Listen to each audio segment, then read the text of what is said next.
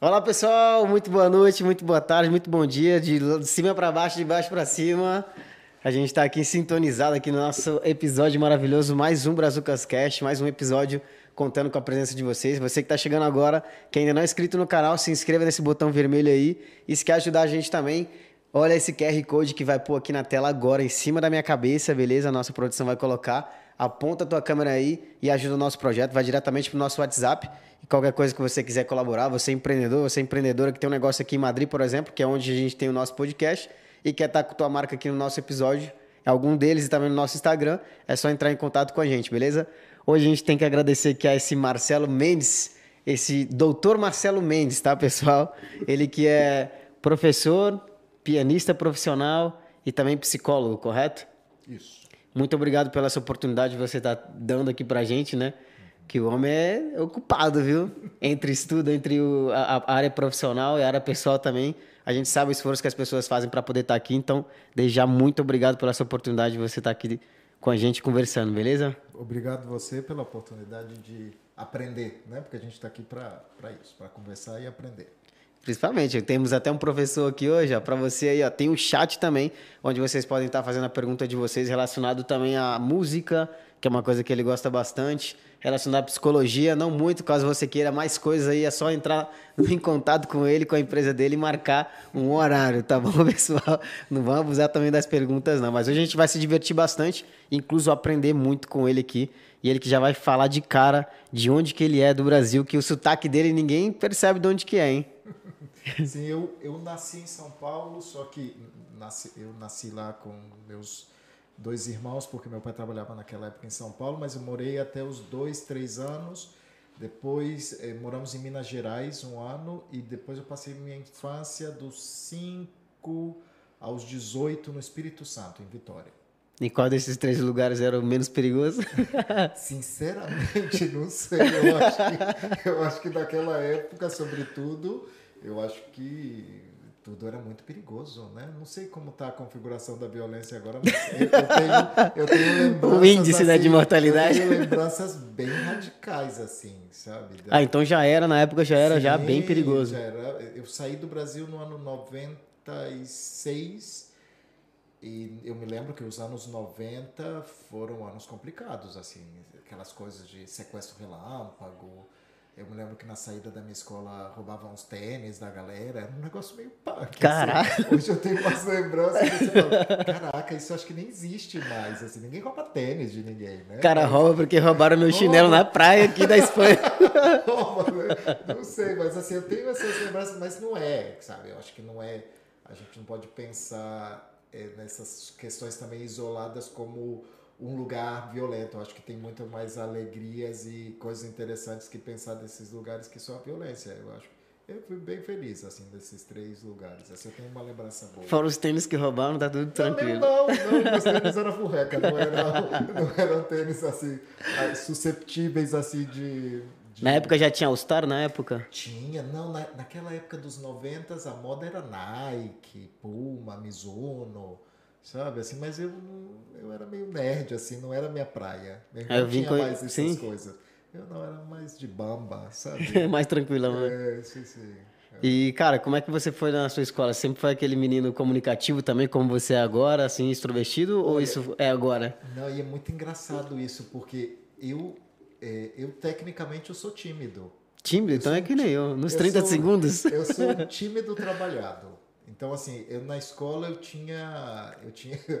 Eu, tipo, eu era palhaço, mas eu não era palhaço porque eu sou engraçado. Eu era palhaço porque eu era tímido, ficava angustiado, então minha, minha graça é porque eu, eu tava angustiado. Então, assim, eu, eu acho que eu, eu fui uma criança tímida, assim, sim, que aí depois o típico, assim, no Brasil é muito comum essa coisa de você pertencer ao, a uma comunidade religiosa. Eu ia a um colégio também que era de uma comunidade religiosa que incitava muito a gente falar em público, ler na igreja, fazer apresentação, jogral. Então, assim, sem me dar conta, eu acabei desenvolvendo habilidades comunicativas, mas por, por força da cultura, né? Mas, mas eu sou oficialmente tímido. Não parece, hein, cara? Para nada. Tímido trabalhado, sim.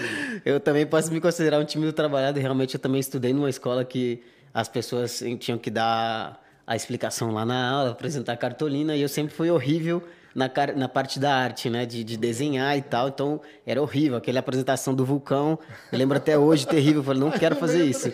Eu lembro é. disso, do vulcão na geografia.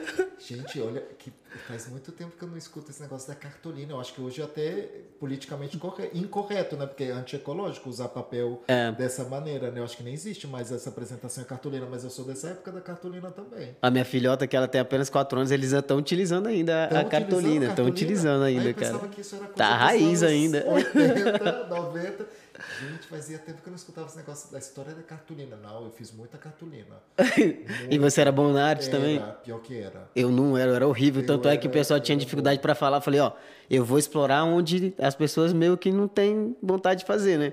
Aí ninguém queria falar em público, ninguém queria lá com vergonha, o nego ficava batendo assim na parede e, e a mão torcendo. Eu falei, ah, cara, eu vou aproveitar então, vou, vou nessa linha aí de comunicar. Sim. E também morria de vergonha, eu morro de vergonha também, parece que não mas eu utilizo, claro, a, a, o que você acabou de falar, que são coisas que você trabalha. Sim, então hoje sim, eu utilizo sim. muita técnica para que eu possa me sentir mais à vontade. E depois dos 30 segundos, hoje em dia, eu já, já viro um sem vergonha da vida, igual eu costumo falar. Mas é bem interessante essa parte aí que você comentou. Sim, porque eu acho que é, é engraçado isso. A gente costuma pensar, claro que tem coisas que são da natureza de cada um, né? Mas o caso da comunicação é desenvolvimento. Ou seja, a gente, como ser humano, a gente não nasce preparado para falar em público. A gente é, é preparado para falar numa distância até onde chega seu braço. Tudo que é depois do seu braço, se você tem que falar em público, é uma técnica, é uma sobreatuação e, e portanto, é um trabalho. Só que existem pessoas que estão em contextos que fomentam muito isso, como a gente falava, comunidades religiosas, que você vai lá ler, prega, dá testemunho, fala da sua vida, ou na escola com a cartolina, mal feita ou bem feita. então a gente acaba desenvolvendo técnicas para falar em público. E, e há pessoas que têm mais oportunidades e menos oportunidades, mas falar em público não é natural.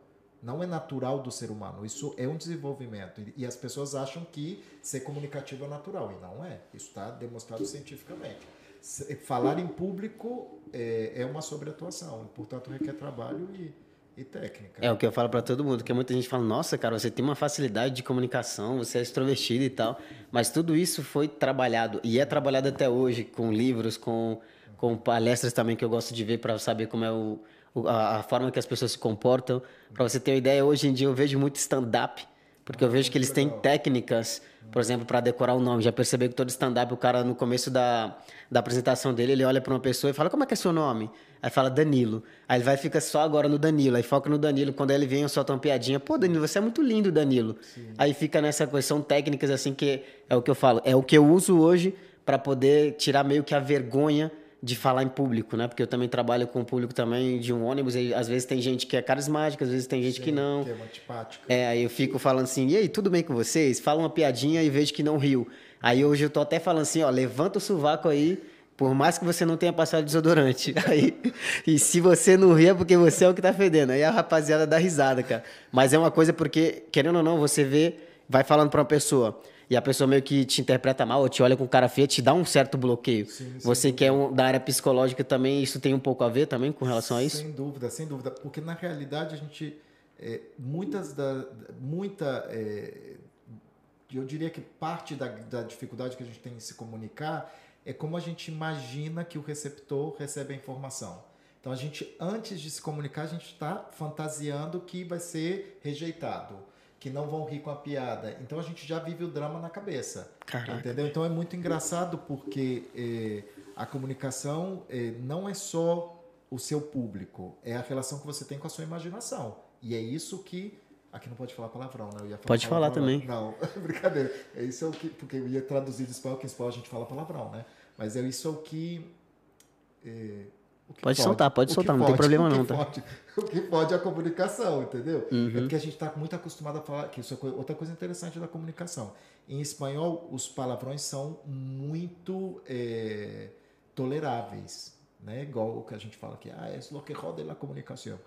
Em, em português, se a gente traduz isso, fica feio, né? Então, eu diria o que hum, Não, mas aqui como você está num programa assim tranquilão, você pode falar. O que é, fode favor, realmente é a comunicação. Me desculpem, telespectadores desse programa tão educado que eu acabei de ser mal educado. Mas assim, o que, o que eu acho que é interessante quando a gente pensa em se comunicar é isso, né? Porque eu acho que muita gente tem vergonha de, de aceitar que é que tem que trabalhar nisso, que tem que se desenvolver, que tem que se expor. Ou seja, o melhor remédio para a comunicação é a exposição. Né? Então você se expõe, aí vê que não acontece nada e a ansiedade baixa um pouquinho, aí se expõe de novo, aí vê que não acontece nada, a ansiedade baixa um pouquinho e quando vê já não tem mais ansiedade. Mas se a gente não se expor, a gente está todo o tempo vivendo isso na imaginação e, portanto, está todo o tempo angustiado, né? Mas assim, animamos a que todo mundo se desenvolva na área da comunicação, porque isso é a vida. Né? A vida do mamífero humano é a comunicação. O resto dos mamíferos se comunicam de outra maneira. Mas a gente precisa se comunicar né? para crescer, para aprender, para ser melhor, para votar direito, para tudo. Né? A gente Cara, uma coisa. Se comunicar. e você falou algo interessante precisando da, da comunicação. E isso é, por exemplo, eu estou lendo um livro agora que é um livro feito pelo, pelos donos da, da Netflix. E eles falam muito sobre dar e receber feedbacks, mas de maneira que, que seja correta, né? Que eles ensinam até a forma correta uhum. Para você dar um feedback. Não você, tipo, chegar e dar uma porretada no cara e falar, ah, isso tá errado. Uhum. Mas sim de forma correta. Cara, acho que você poderia melhorar um pouco a tua comunicação, porque ela tá assim, assim, assado. Uhum. E acho que sairia melhor. Então, tem maneiras realmente de dar feedback e de receber feedback. Sim. E ele fala muito sobre isso no livro. Eu achei muito interessante. A, a importância da comunicação. E muitas das vezes as pessoas se bloqueiam por isso, por, por se expor, com medo de se expor e ver o que às vezes as pessoas vão encarar realmente de uma maneira inadequada, né, que a gente costuma dizer. E realmente a verdade ela dói, mas ela tem que ser escutada, Sim. né? Porque assim a gente dá aquele meio que aquele choque térmico assim para poder realmente voltar de novo no lugar. E é uma coisa interessante que eu achei do livro e você está comentando agora, que bacana, Sim. cara. Não, e também outra coisa que a gente esquece muitas vezes que é, o que a gente fala é, tem uma relação direta com o que a gente pensa. E o que a gente pensa é o que mantém a nossa saúde mental. Então, assim, a gente precisa falar bem, conversar bem para pensar bem, porque isso é o que sustenta a nossa saúde mental. Ou seja, o sujeito humano ele, ele tem saúde mental porque ele, é, ele tem pensamento e linguagem. A gente, quando a gente tem medo, é, muitas vezes é pelas coisas que a gente está falando com a gente mesmo.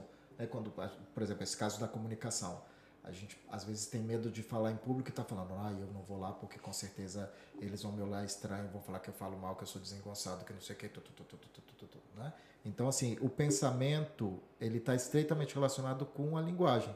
E para a gente ter saúde mental, a gente tem que trabalhar isso em contextos diferentes, né? Igual antes a gente conversava sobre a música, a música ela ela dá essa possibilidade. Eu, é como a gente estava falando da Marisa Monte da Marisa Monte não da Marília Mendonça? Marília Mendonça nossa que comparação. Da Marília tudo a ver né? Tudo a ver mas tudo bem desculpe a comparação. Mas a Marília Mendonça ela eu acho que era muito legal o que ela fazia porque ela conseguia dar voz a um tipo de sentimento humano não só feminino das dos desencontros amorosos de uma maneira muito genuína. Né? Ela, quando ela falava do, do sofrimento, ou do, do como funcionava ou não funcionavam as relações, ou do como ela se posicionava frente a um homem, eu, eu sinceramente, eu conheci ela já depois que ela faleceu, mas a música dela vai ficar aí e eu acho que a linguagem tem essa característica legal de, talvez para mim isso vai ser legal também, né?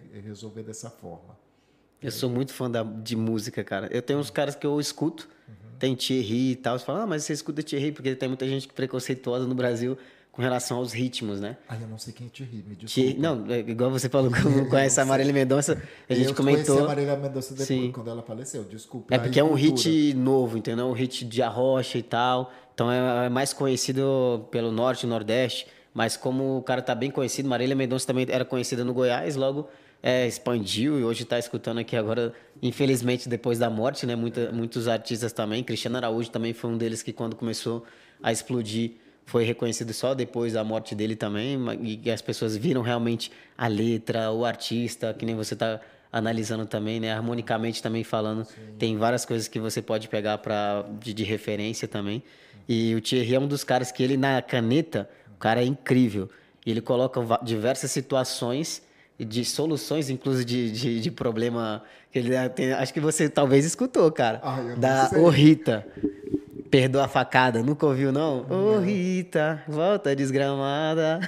Esse é o Thierry, pra quem não conhece o Ah, Thierry. Depois eu vou passar pra escu- você. Eu vou escutar, não sei. Tem várias letras dele que é muito engraçada, letra que é, que é bem romântica, letra que ele traz um- umas histórias assim do nada, sabe? Tipo, da, ô Rita, não sei o que da facada. Eu falei, pô, já, já, qual já é uma letra do, Que história é uma história. facada? Depois, você, depois eu vou te mandar pra você entender. Eu quero ver.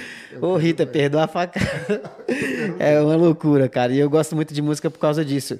Eu vi que você também gosta de Caetano Veloso. Sim, porque na realidade a minha geração, eu tenho 45 anos, né? então assim, quando eu era pequeno, eh, o Brasil ele tinha, não existia internet, né? Quando eu era pequeno, então assim, a gente tinha eh, uma indústria de música brasileira muito potente, né? Então assim, eu cresci escutando música brasileira. Claro que eu, que eu tenho algumas referências de música estrangeira, mas naquela, na minha casa tinha aquele A vitrola. a vitrola e meu pai tinha uma coleção imensa de eh, vi- discos de vinil. Então, assim, eu cresci es- escutando, sei lá, A forma de comunicação na tua época era, era rádio, né? Eu acho. Rádio, televisão, a gente vivia na frente da televisão e o computador chegou na minha casa no ano 95, eu acho, 96, eu já estava indo embora do Brasil, sem internet, era aqueles computadores com, uma, com a tela Aquele grandão do Preta, caixotão, né? verde, Na época do assim, disquete. Tinha disquete que tinha um negócio verde, assim, que era o MS-DOS, e era um negócio meio estranho, assim. Aí depois foi. Mas a comunicação naquela. Eu me lembro da, da, da, comunicação com a minha família que morava em São Paulo e a gente morava em Vitória, a gente escrevia carta. E era Caraca, muito mano. legal a gente escrever carta e esperar que a carta chegasse. Era toda uma emoção. E hoje em dia a gente escreve uma carta, que é o e-mail, né? Que é a carta. eh, Chega um momento, digital cara. e é um incrível. segundo. Então, assim, isso, isso é mágico, assim. Ou celular. Eu me lembro meu primeiro celular em 95, era um negócio desse tamanho, assim. Caraca. Era um Motorola desse tamanho, assim. Eu ia lá andando com meu celular como se fosse um cachorro. Era da anteninha pra cima também ou não? Era? Horrível, horrível. E, e era muito engraçado isso, assim, é, como isso agora a gente está muito mais próximo. E ao mesmo tempo a gente está muito mais distante também. Né? Eu acho, por exemplo, isso que a gente está fazendo aqui é muito legal, porque de alguma maneira a gente está perto de um monte de gente que está escutando a gente em casa, mas ao mesmo tempo a gente está longe. Né? Talvez isso que a gente está fazendo aqui agora, nos anos 90, a gente faria numa casa, né? tomando um vinho, mas Um mel. um mel, como dizem lá no norte, mas, ou vários méis, mas mel, me- não, acabei de falar uma besteira. É, acabei de falar o plural errado, nem sei qual é o plural de mel. Mas assim, a, a questão é que é muito. Agora gerou curiosidade. Como é o plural de mel, pessoal? Por Mels? favor, mel, não sei. Não tenho nem ideia também. E olha que eu sou bom em português, tá? Procura aí na internet, não sei o plural de mel. Mas assim, o que, é- o que é bem interessante é o a gente pensar como essa coisa da comunicação mudou. Eu acho que para melhor, porque assim, eu, eu sou feliz de viver na era tecnológica, mas se a gente não souber usar isso bem, a gente acaba fomentando o contrário, que é a solidão. Né? A gente vai ficar cada vez mais sozinho. Isso é verdade, cara. Você fala uma coisa que é muito verdade. É, porque o que, que acontece? Quando a gente está perto de tanta coisa e às vezes a gente esquece de falar oi com o vizinho, de marcar com o vizinho para jantar, ou, sabe, a gente está lá no grupo de WhatsApp da família, mas não vai visitar um familiar, entendeu? A gente, eu acho que a gente tem que estar atento a essa coisa, né, de, da comunicação. Boa noite, boa noite. Qual é o... Douglas, para Marcelo, para vocês que estão nos ouvindo, Dan Martins na voz. Venham com a resposta. Plural, plural de mel é mês ou meles? Viu? Então eu Mês? tava certo, eu falei Correto. certo. Mês? Aí, obrigado, não, não passei vexame. É mês, tá certo. Caraca, certo. eu- agora tu me pegou grandão que eu ai, não graças a sabia, Deus, Eu cara. pensei que eu tinha errado. Mês. Bem, não cometi esse furo. Seguindo no, no, no contexto de vocês, tem uma pergunta interessante aqui. Ah, já tem pergunta, Adoro? Tem, tem, vamos, vou começar pelo comentário, né? Não é hater não, hein? Porque se Não. for hater, eu vou ficar bravo. aqui. É sério. Episódios teve eu pensando, aqui. eu pensando que ia ter uns haters aqui. Pode ser, tem que ter, mas eles estão quietinhos. Eles estão comportadinhos só esperando o momento exato para poder falar alguma Porque a coisa. gente acabou de conversar. Estão só esperando a nossa, a nossa falha. Mas vamos lá, Vera Lúcia da Mota Furtado. Comentário. Nossa, grande profissional e excelente ser humano. Um padrinho excepcional. Ai, minha amiga, minha comadre. pra Vera, Vera beijão. Vera.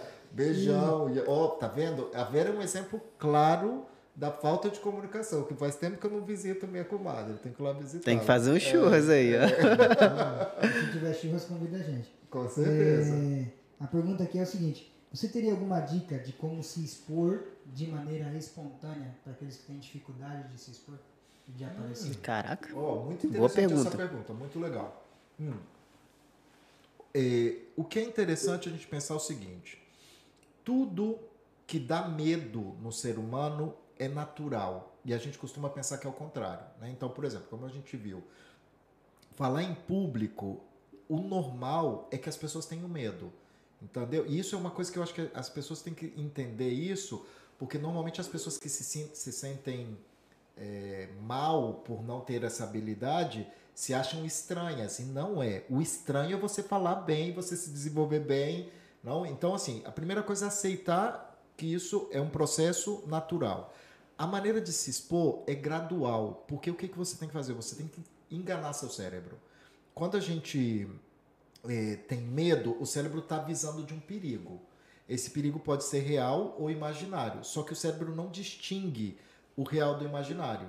Então, por exemplo, quando a gente tem medo a falar em público, é o mesmo medo que a gente tinha na época das cavernas de aparecer um mamute. E na realidade é real na época das cavernas, porque se aparecesse um mamute ele podia me comer. E, na- e- e- e falar em público realmente não representa um medo real. É um medo de ego, é um medo de ser rejeitado, é um medo de não parecer o que eu quero parecer. Então, assim, a, a questão da exposição, a primeira coisa, gradual. Então, se você tiver a oportunidade de, numa reunião na sua empresa, é, com outras pessoas, é, de, de falar, seja o primeiro a levantar a mão, que aí você não vai ter que estar angustiado durante toda a reunião. Vai lá e seja o primeiro. É, se você pode ler na missa ou no culto, é, se você é, se ir se expondo cada vez mais para você criar processo de habituação. O medo funciona igual que o ruído quando a gente mora perto do aeroporto. Quando a gente mora perto do aeroporto, o primeiro dia a gente se incomoda. O segundo dia, incomoda mesmo. O terceiro dia, já nem escuta. A partir do quinto, sexto dia, a gente nem sente o ruído quando a gente mora perto do aeroporto. Então o medo ele tem essa característica. Se você vai se enfrentando e atravessa o medo, você vai conseguindo pouco a pouco que o medo não provoque uma resposta de evitação. Então assim, e se você não conseguir, por favor, me ligue, vá no meu consultório e converse comigo que a gente pode dar uma solução mais mais é, Detalhada, né? E detalhada, específica. específica e personalizada. Tá aí o Instagram na descrição Claro. desse. Vou, vou, Vídeo. vou agendar Gente, minha, olha, eu minha tô cita. comendo, hein? Eu tô, eu tô comendo. Pode ficar à vontade. Vou, vou marcar minha cita, agendar minha cita é redundância, né? Vou marcar minha cita pra ir no, no consultório, porque Por favor. né, tá difícil ser espontâneo na internet hoje em dia.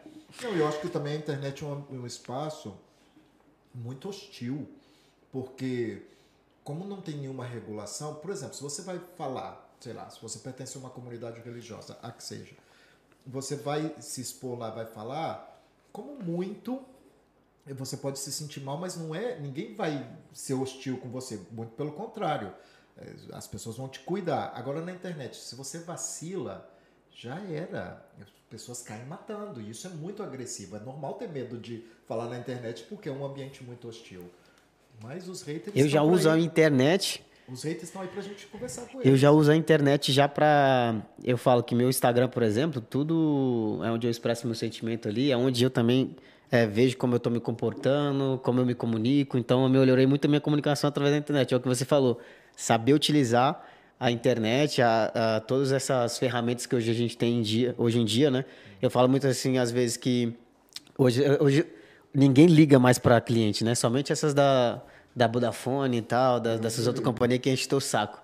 Mas antigamente, cara, como não, tem, não tinha esse tema da publicidade online, essas coisas para jogar teu negócio na frente da cara das pessoas, que hoje é no celular, é, as pessoas tinham que pagar moeda, ficha para poder estar tá ligando. E, cara, os caras tinham um sacrifício os caras geravam resultado através daquela ferramenta que eles tinham. E hoje em dia a gente tem uma expansão enorme de ferramentas para te ajudar no seu trabalho. E muita gente não tem resultado porque não quer mesmo, porque tem medo daquilo, né? Medo de se expor ou medo de colocar a cara dela para bater. Você falou uma coisa muito interessante que é uma coisa que eu vi que evoluiu muito em mim. Eu tinha muito medo de confrontar alguém, medo de algum problema que acontecia, situações assim meio que é, de um negócio. Eu falo da questão do empreendimento. Né? Às vezes você atendeu um cliente, o cliente não ficou satisfeito com, com o teu atendimento, e aí o cliente fala um monte de coisa e tal. Então eu tinha medo, me bloqueava, não sabia o que falar. Hoje em dia, de tanta coisa que foi acontecendo, hoje eu sei lidar também com esse problema, igual você falou da situação do, de morar no aeroporto. Então foram tantos problemas que hoje você se blinda, né? E hoje você sabe qual comunicação você utilizar em cada ponto e com cada cliente específico, né? Porque realmente é um comportamento do ser humano. Então tem aqueles clientes que eu falo por mim, tá respondendo por mim, que vem, fala, late, late, late igual um cachorro e tal, falta te morder, mas só late mesmo. Aí ele só quer escutar, ser escutado e depois você vai dar a solução para ele. E eu lembro quando eu estudava numa escola, que foi uma escola de curso que eu fiz, de auxiliar administrativo, desenvolvimento pessoal e tal. E aí veio um cliente latino, assim, e nessa época, cara, não, não, não era bem da cabeça, assim, para lidar com essa situação. Mas foi através desse início aí que começou. Eu falei, cara, eu tenho que trabalhar isso, eu não posso ficar nervoso, é, porque o cliente só quer a solução do, do, problema dele. Então, ele, depois ele vai me abraçar. E depois eu fui trabalhando, trabalhando. Hoje em dia, isso está tão trabalhado que hoje em dia o cliente vai, desabafo e tal. Eu ajo da forma tranquila, falando de forma tranquila também com ele. Quando vê, ele vira meu fã e é tudo certo. Então, para você que tem medo aí de situações adversas como essa, é manter a tranquilidade. Nada melhor do que você ir lá na consultoria lá do Dr. Marcelo Mendes, entendeu? Tá o link na descrição. Segue o Instagram dele e já marca uma consulta lá, beleza? Oh, Fala que veio pelo Brazucas. E, e tem uma coisa muito engraçada também com relação a isso. A gente cresceu numa cultura de que o cliente sempre tem a razão. Isso não é verdade, porque isso é uma cultura de submissão. O cliente pode ter razão ou não. O que a gente precisa é conversar com os nossos clientes e se ele não tem razão, a gente vai ter que racionalizar isso, essa, esse conflito, né? Poder escutar, poder, é, poder chegar a negociar os sentidos, né? Porque é, essa cultura de o cliente sempre tem razão é uma cultura de submissão terrível. Porque não sempre, por exemplo, eu já vi isso em, esse fim de semana mesmo, eu achei terrível. Uma pessoa entrou dentro do ônibus e tratou mal o, o motorista de ônibus porque o ônibus chegou atrasado. É, e eu achei engraçado, porque isso eu acho que no Brasil não aconteceria. O motorista parou e falou: Você não pode me tratar assim. Eu não vou sair daqui enquanto o senhor não descer do ônibus. Aí o senhor falou, Aqui na Espanha? Ia, aqui, eu tenho uma casa na Serra, em Miraflores. Era de Miraflores para cá. E aí o cara falou: Olha, não, é, chama a polícia. Aí ficamos 20 minutos dentro do ônibus, a polícia veio e tirou o cara de dentro do ônibus. Isso é muito interessante. Eu não sei qual era o motivo né, desse cara, do, do que o ônibus atrasou. Mas, independentemente disso, ele, isso desautoriza ele tratar mal o motorista. Você pode perguntar, falar, olha, o senhor é, pode me informar por que, que o ônibus veio atrasado, mas não desqualificar, insultar. Então, essa cultura de o cliente sempre tem razão, eu acho que é uma cultura de submissão que precisa ser revisada e a gente tem que pensar que a educação sempre tem razão, a, a compreensão, a empatia, e se não tem razão, a gente precisa colocar limite a isso. Né? E isso, no Brasil, acho que é uma cultura ainda muito de submissão. Eu vejo as pessoas sendo maltratadas no Brasil só porque estão numa posição de serviço. Isso não pode ser. Como aqui, não. Você não pode tratar mal um, um motorista de ônibus porque o ônibus chegou atrasado. Vai saber por quê. Tem trânsito, existe mil coisas e, e só porque ele está supostamente a seu serviço. E justo, justo aconteceu, porque eu trabalho também com o tema de viagens, e aí o ônibus atrasou. Hum. E o ônibus a gente aluga. Só que, como é, tá eu, minha sócia, às vezes outras pessoas também que estão dando a cara ali no momento, então acaba que fica que você é o dono da empresa, que você é isso, que você é aquilo. Ou seja, você é que está respondendo por todo aquele tipo de problema, né? Uhum. E eu sempre busco estar tá levando com empatia, com tranquilidade. Por mais que venha a pessoa, igual você acabou de falar, tem pessoas que realmente são dessa maneira. E uma coisa que eu acho interessante, nem todos são aqui, né? Igual você acabou de falar, porque as pessoas aqui são muito educadas. Uhum. É, a gente até citou aqui num, em alguns episódios anteriores essa comparação de um gari e um cara que, por exemplo, que é um advogado. Eles têm o mesmo tipo de comportamento, eles frequentam os mesmos lugares, não tem essa indiferença, não tem aquele olhar, ah, o cara é gari e tal, E como tem no Brasil. E possivelmente o Gari ganha mais que um advogado aqui na Espanha. Exatamente. O um Gari, eu é... Nossa, o negócio aqui tá ficando bom, hein? Tinha que filmar, vai dar um estralinho aí. Eita, Nossa, Jesus! Escuta que tá vindo coisinha boa por aí, pessoal. Enquanto o Marcelo tá comendo aqui- aqui, pessoal, quero agradecer também ao nosso parceiro J- JR Tintado de Lunas, que é o Jonathan Nunes, que sempre tá colaborando aqui com o nosso projeto. E ele que é um cara incrível, ele que forneceu esse local maravilhoso aqui para que a gente possa estar fazendo o nosso trabalho, porque é um trabalho, tá, para as pessoas aí, os nossos haters que falam que é o blogueirinho e tal, o menino que quer aparecer, o menino que quer aparecer tá levando conteúdo e agregando valor para as pessoas, enquanto você que tá só falando não tá fazendo nada. Então é melhor que as pessoas julguem você também que tá do outro lado aí por algo que você faz, não por algo que você deixa de fazer. Beleza? Fica a dica aí. Mas ser blogueirinho é um insulto? Eu acho legal isso. É, mas de forma insultando mesmo, assim. É. Ah, blo- blogueirinho, famosinho. É, ah, quer ser porque- youtuber agora. Porque tem, tem, uma, tem uma menina na internet que chama Blogueirinha do Fim do Mundo. Adoro ela, você conhece? Não, cara, mas eu vou seguir. Blogueirinha- Vindo de você, já vou blogueirinha- seguir. Blogueirinha do fim do mundo, maravilhosa. Então, esse negócio de ser blogueirinho, eu acho que não pode ser um insulto, né? um É negócio pra algumas pessoas, né, que a gente tá falando que realmente olha assim e tal. Pode vir, meu amor. Coisa linda. Olha aí, cara, o negócio aqui tá Ó, lindo, O hein? negócio aqui tá ficando bom. Merci, merci beaucoup. Quantos idiomas você fala, Marcelo? É, bem, eu acho que nenhum. Mas assim, bem, eu acho que nenhum. Mas assim, eu tento falar vários. Você não viu que eu não sabia o plural de mel, que é o meu próprio idioma? Então, como é que. É? Ah, eu quero agradecer também a Núbia, a Felício, que ela que foi uma das Ah, que motivaram você a estar aqui. Ah, então eu é agradeço minha- ela e é- agradeço a ela é você minha também, cara. sexista. É? Olha aí que mundo pequeno. Maravilhosa. Ela falou, leva o. Marcelo que você vai se identificar muito com ele. Já É, tô me é. identificando. Quantos idiomas ele fala? Mal? Mal todos. Não sei, assim, eu. bom, espanhol, porque eu moro aqui há muitos anos, eu- e a gente morou três anos na Bolívia também. Então, assim, eu, eu já sabia espanhol desde bastante tempo. Francês, porque eu terminei a faculdade na Suíça, meu último ano da universidade foi na Suíça. Morei lá o último ano da universidade. É, inglês, porque bom, a gente tenta né, falar inglês a vida inteira.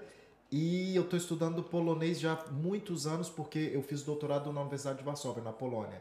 E é, não falava em polonês, porque a língua normalmente quando você faz um doutorado é em inglês.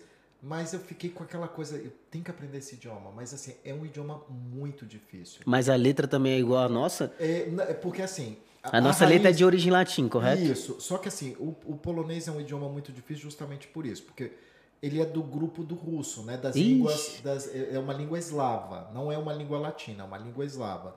Então assim, ele tem umas particularidades muito interessantes, porque por exemplo, em, em português, em espanhol, em francês só é, você só conjuga os verbos, né? Nos idiomas eslavos você conjuga tudo. Você conjuga o verbo, o pronome, o substantivo, tudo é declinável. Então as estruturas são muito difíceis.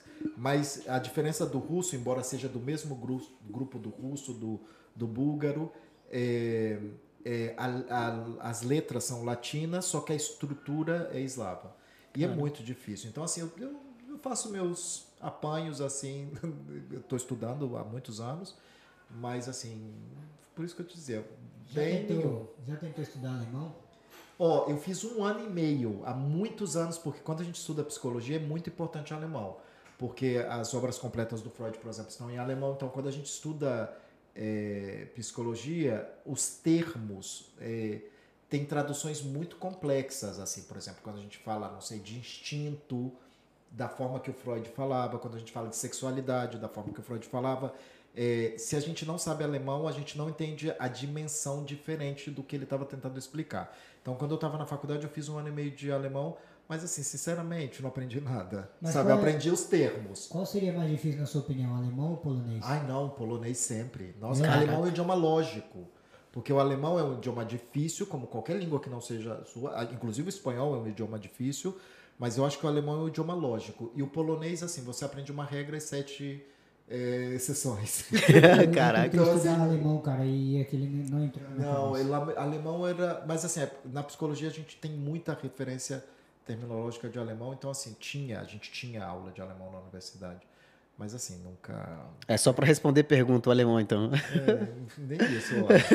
Mas assim, para entender essa coisa que foi- eu acho que para mim foi mágico entender, por exemplo, como uma palavra num idioma pode significar tanto mais que em outro idioma, as conotações. Ah, né? por isso você tá se referindo à questão do, do, do Floyd, que tem Claro. termos que em alemão que você só consegue entender realmente a. a- Sim, porque também. E as distinções, os matizes.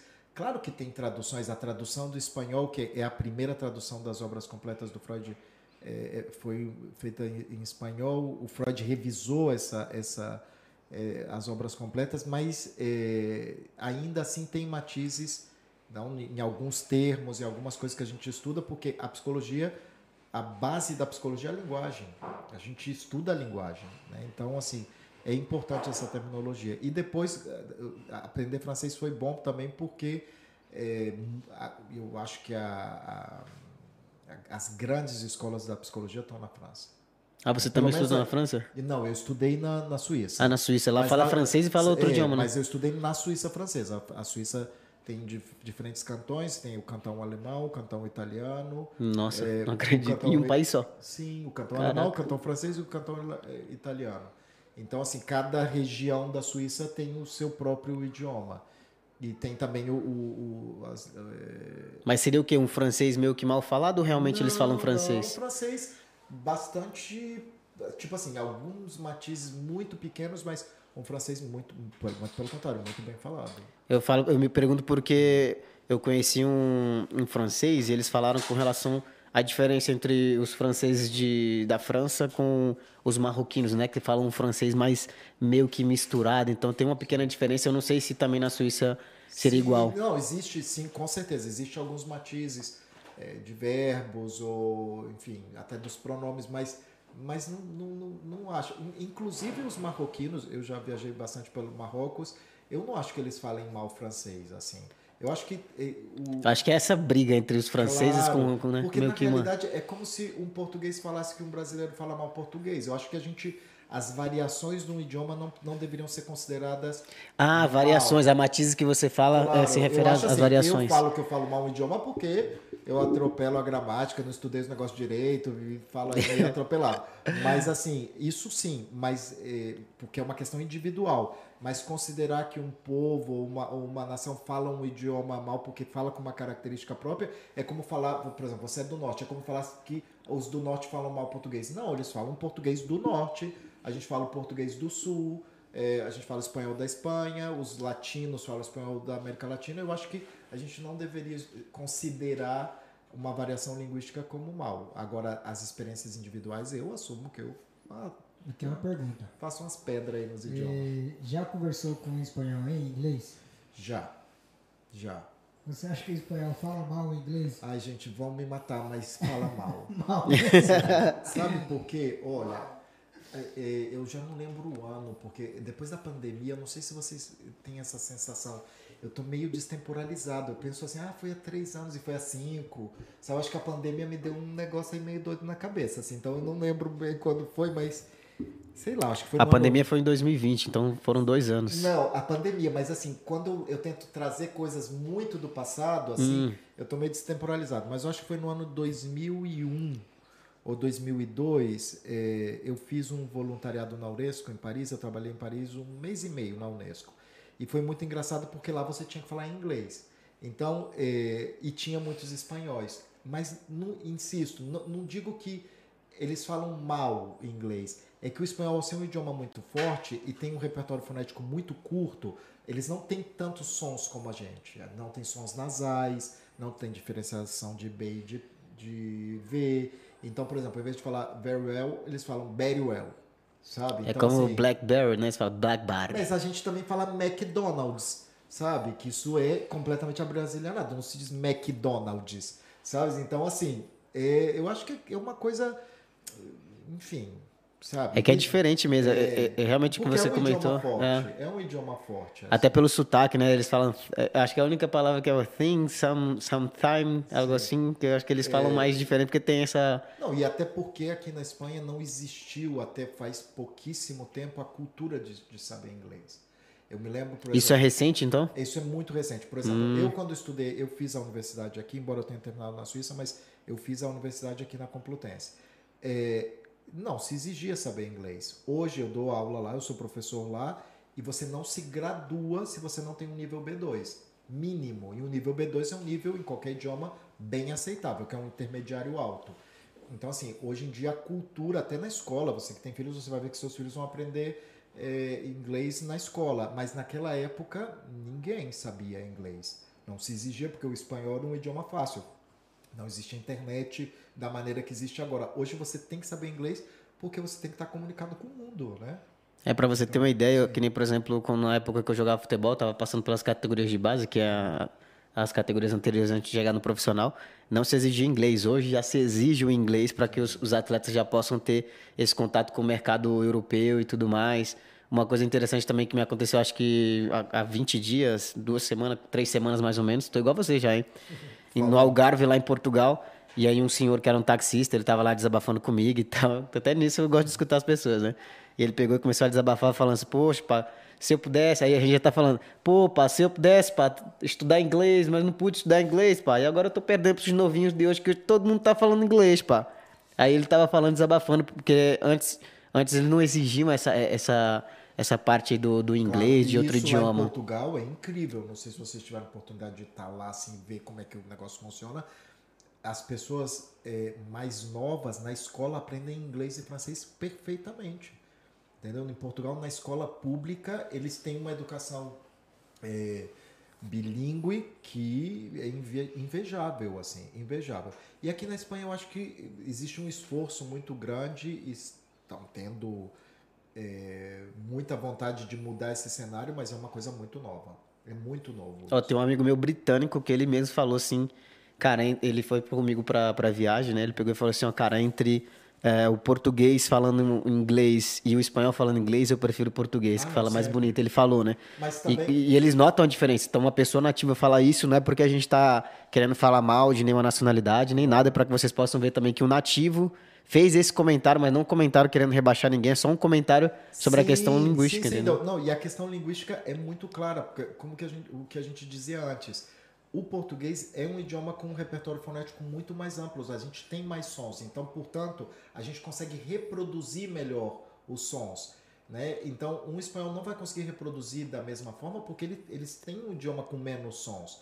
Então, mas, se bem, eu não considero que isso seja um defeito. Eu acho que. E também tem essa questão cultural de que na Espanha não se ensinava outros idiomas, porque o espanhol é um idioma forte. Sabe? É o segundo idioma do mundo, né? Então, assim. Ainda mais aqui também na Espanha mesmo, é, é marcante, né?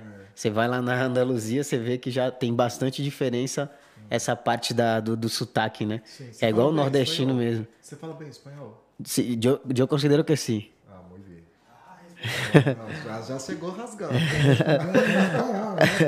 Eu, por muita, muita gente pergunta até assim, quando eu tô falando espanhol, eles ficam perguntando de onde que eu sou, né? Porque eles não conseguem definir qual é a minha, a minha nacionalidade. Aí eu falo que eu sou brasileiro. Nossa, mas como? Como que você é brasileiro? Eu falei, tá no meu registro, tá lá. As pessoas Mas eles falam pela questão. colombiano. Então, eu ju- justo eu tava ouvindo. assim. Eu tava ouvindo um podcast dele também, que depois vocês podem estar ouvindo lá também da Movida Brasileira, que é Movida Brasileira, que também podeis ver em Spotify. E, e é engraçado, porque o sotaque né, é bem diferente. E uma coisa que eu não gosto de falar, né, é que, né, que a gente tem essa, essa questão de estar num país e você se- acaba se adaptando aos vícios linguísticos também dele, né? Tipo, Claro, eu a- acabei de- a- cheguei já falando um palavrão que é uma tradução simultânea. É, né? exemplo- Porque não, essa palavra em português é bem pesada e bem mal educada, mas em espanhol a gente fala como água, né? Uhum. Que nem, por exemplo, não me rodas. É, Claro, em português a gente não fala, porra, fudeu. Não fala. É. Sim, ou sim, sei lá. Não é Mate, eu queria, A por exemplo. Não, a gente é educado, né? Eles falam roder macho, né? Que eles falam muito aqui, roder macho. Eu não, eu não gosto muito de falar, e nem do tio, eu não gosto de falar muito. É um idi- é- é- Olha, isso é uma realidade. Aqui o povo é escrachado. E é um fato. É verdade, tá cara. Tudo bem, mas é escrachado. Olha, dá bom, fecha aí que você concorda comigo. É, o povo aqui é escrachado. Já viu o cara- no telefone? Se você vê um espanhol no telefone com outro amigo dele, cara, tu fica nervoso. Porque se tu meio que traduzir a parada do que tá falando, tipo, se tiver tua mãe e tua mãe perguntar, filho, o que é que ele tá falando? E você traduzir, cara, é muito feio. Porque eles- Claro, é mas é o mais- jeito deles. Claro, e isso é uma coisa bem legal porque a gente pensar nesses parâmetros, porque isso interfere muito na adaptação aqui. Porque quando ah, ah, os, os nossos irmãos brasileiros chegam aqui, eles interpretam isso com, com- como se fosse uma agressividade, como se fosse uma hostilidade, como se estivesse sendo maltratado, e muitas vezes não é. É uma questão pragmática mesmo aqui. Eles são assim, mas não tem uma intencionalidade violenta. Mas a gente, eu me lembro quando eu cheguei aqui no aeroporto e eu já falava espanhol, eu tinha morado num país hispano três anos, e o cara chegou e falou pra mim assim, não sei o que, não sei quanto, vale? E quando esse vale é como se tivesse falado, você entendeu, lesado? Sabe, eu interpretei assim, né, como pedindo para confirmar que você tinha entendido. E na realidade não, vale é um vício de linguagem que todo mundo fala, é como se dissesse, ok, beleza, né? Então assim, igual eles, eles quando a gente fala beleza, eles não entendem que esse cara tá falando beleza, o que tem a ver beleza com Ah, O meu vício linguístico em português é falar o beleza. Mas é algo que já é meio que minha cultura mesmo, de onde que eu vim, entendeu? Sim, mas Muita isso é gente não muito, eu, interpreta. acho, eu acho que isso é muito legal. E o, e o interessante disso é a gente, que é o que a gente falava no começo da nossa conversa, que a gente possa conversar para desenrolar esses mal entendidos que tem a linguagem. A gente nunca aceitar um, um sentido de primeira, assim, porque senão isso é, interfere na, no nosso- na nossa timidez, na nossa comunicação, interfere na, é, na, na nossa integração na sociedade. A gente precisa romper um pouco com isso. Por isso a gente acaba criando guetos. Esse lugar onde a gente está, por exemplo, esse bairro, é um gueto de brasileiro. pra você ver. É um gueto. O Marcelo Carvalho tava é um- subindo na é um escada, né, gueto. Marcelo? É, é um gueto de brasileiro, não é? Tem muito brasileiro que mora aqui. E eu acho isso legal, a gente reproduzir a nossa cultura, porque a gente sente falta, igual a gente falava do negócio lá dos cachorro-quentes, sei lá o que que era. A gente vai lá, entendeu? Antes. Isso é muito legal, mas a gente tem que ter cuidado com isso, porque a gente acaba perdendo também a possibilidade de ver um monte de coisa nova, um monte de, de possibilidades e de fazer outras coisas, de aprender se a gente não sai do gueto. Aí você falou uma questão do gueto, né? O gueto também se refere a tipo uma quebrada, né? Que até ele tava subindo nas Ah, escadas aqui. Eu gosto dessa palavra, quebrado. Eu Ele gosto. tava subindo na escada, eu falei, Marcelo, não fica tranquilo, né? Que, que você Ah, vai subindo na escada, acostumado, aí meio que, ixi, aonde esse menino vai me levar? Aí ele, já, ele tava na frente, eu falei assim, ó, fica tranquilo aqui que o negócio é lá em cima aqui agora. Tô aqui. acostumado com as quebradas. Porque o bairro onde a gente tem aqui o podcast, então é um bairro que é, supostamente era um bairro antigamente que era meio que, né? Da, da treta. Hoje em dia é mais tranquilo. não, eu Que a gente tá olha- aqui, entendeu? Olha que engraçado. Não, eu acho engraçado isso. Eu não tenho associado a isso, esse bairro. Tem muita gente que tem, cara. Não, mui- mas isso é preconceito. Exato. sabia? Porque assim, se a gente realmente faz uma- um olhar assim antropológico, a gente está num lugar de pessoas trabalhadoras. Isso aqui é tudo empresa, de serviço, trabalho. Então, assim, eu não acho que isso seja um lugar de treta. Eu vejo esse lugar como um lugar de trabalho.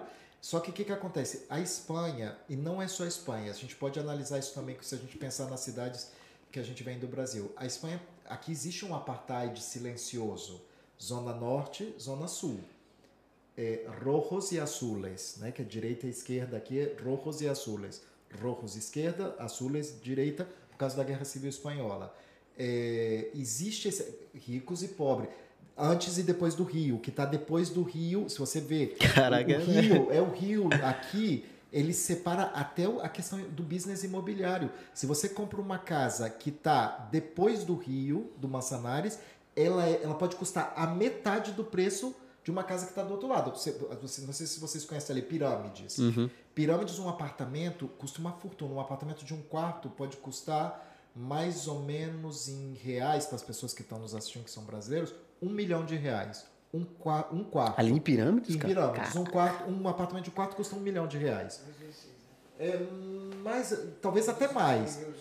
Inclusive mais de um milhão de reais. De 200 a 300 mil euros. Justamente um quarto. Um quarto. Um quarto. Se a gente atravessa a ponte a pé, que está pertinho, depois do rio, a gente compra o mesmo apartamento por 500 mil reais. O mesmo. Por quê? Por causa do estigma social. Porque parece ser que depois do rio, estão os pobres e para cá estão os ricos. Então, assim, isso é uma coisa que se a gente não Então analisa, não é só o nosso país, né? Não, então, tá bom. Não, isso é cultural. E se a gente não analisa isso, a gente acaba é, vivendo num mundo violento a nível, nível, simbólico. Porque não é verdade, igual eles falarem, ah, isso aqui é uma zona conflitiva. Não, isso aqui é uma zona de pessoas trabalhadoras. Existe conflito, mas ó, eu moro numa zona bastante privilegiada, eu moro na, na Zona Norte, eu moro na Colônia dos Artistas, em Pio 12. É um bairro de classe média alta. Bom, classe média alta não, classe alta. E lá tem conflito também. Por que, que a gente não fala dos conflitos que tem na Zona Norte? Lá também se rouba na rua, entendeu? Lá também tem tráfico. Não é só aqui. Entendeu? O conflito existe na Zona Norte e eu diria que tem até mais conflito lá, porque o consumo, por exemplo, de drogas é muito maior na Zona Norte, mas a gente fala da Zona Sul, que é uma zona de trabalhadores, por, pelo estigma social. Mas a gente não pode continuar reproduzindo isso, porque isso não é verdade.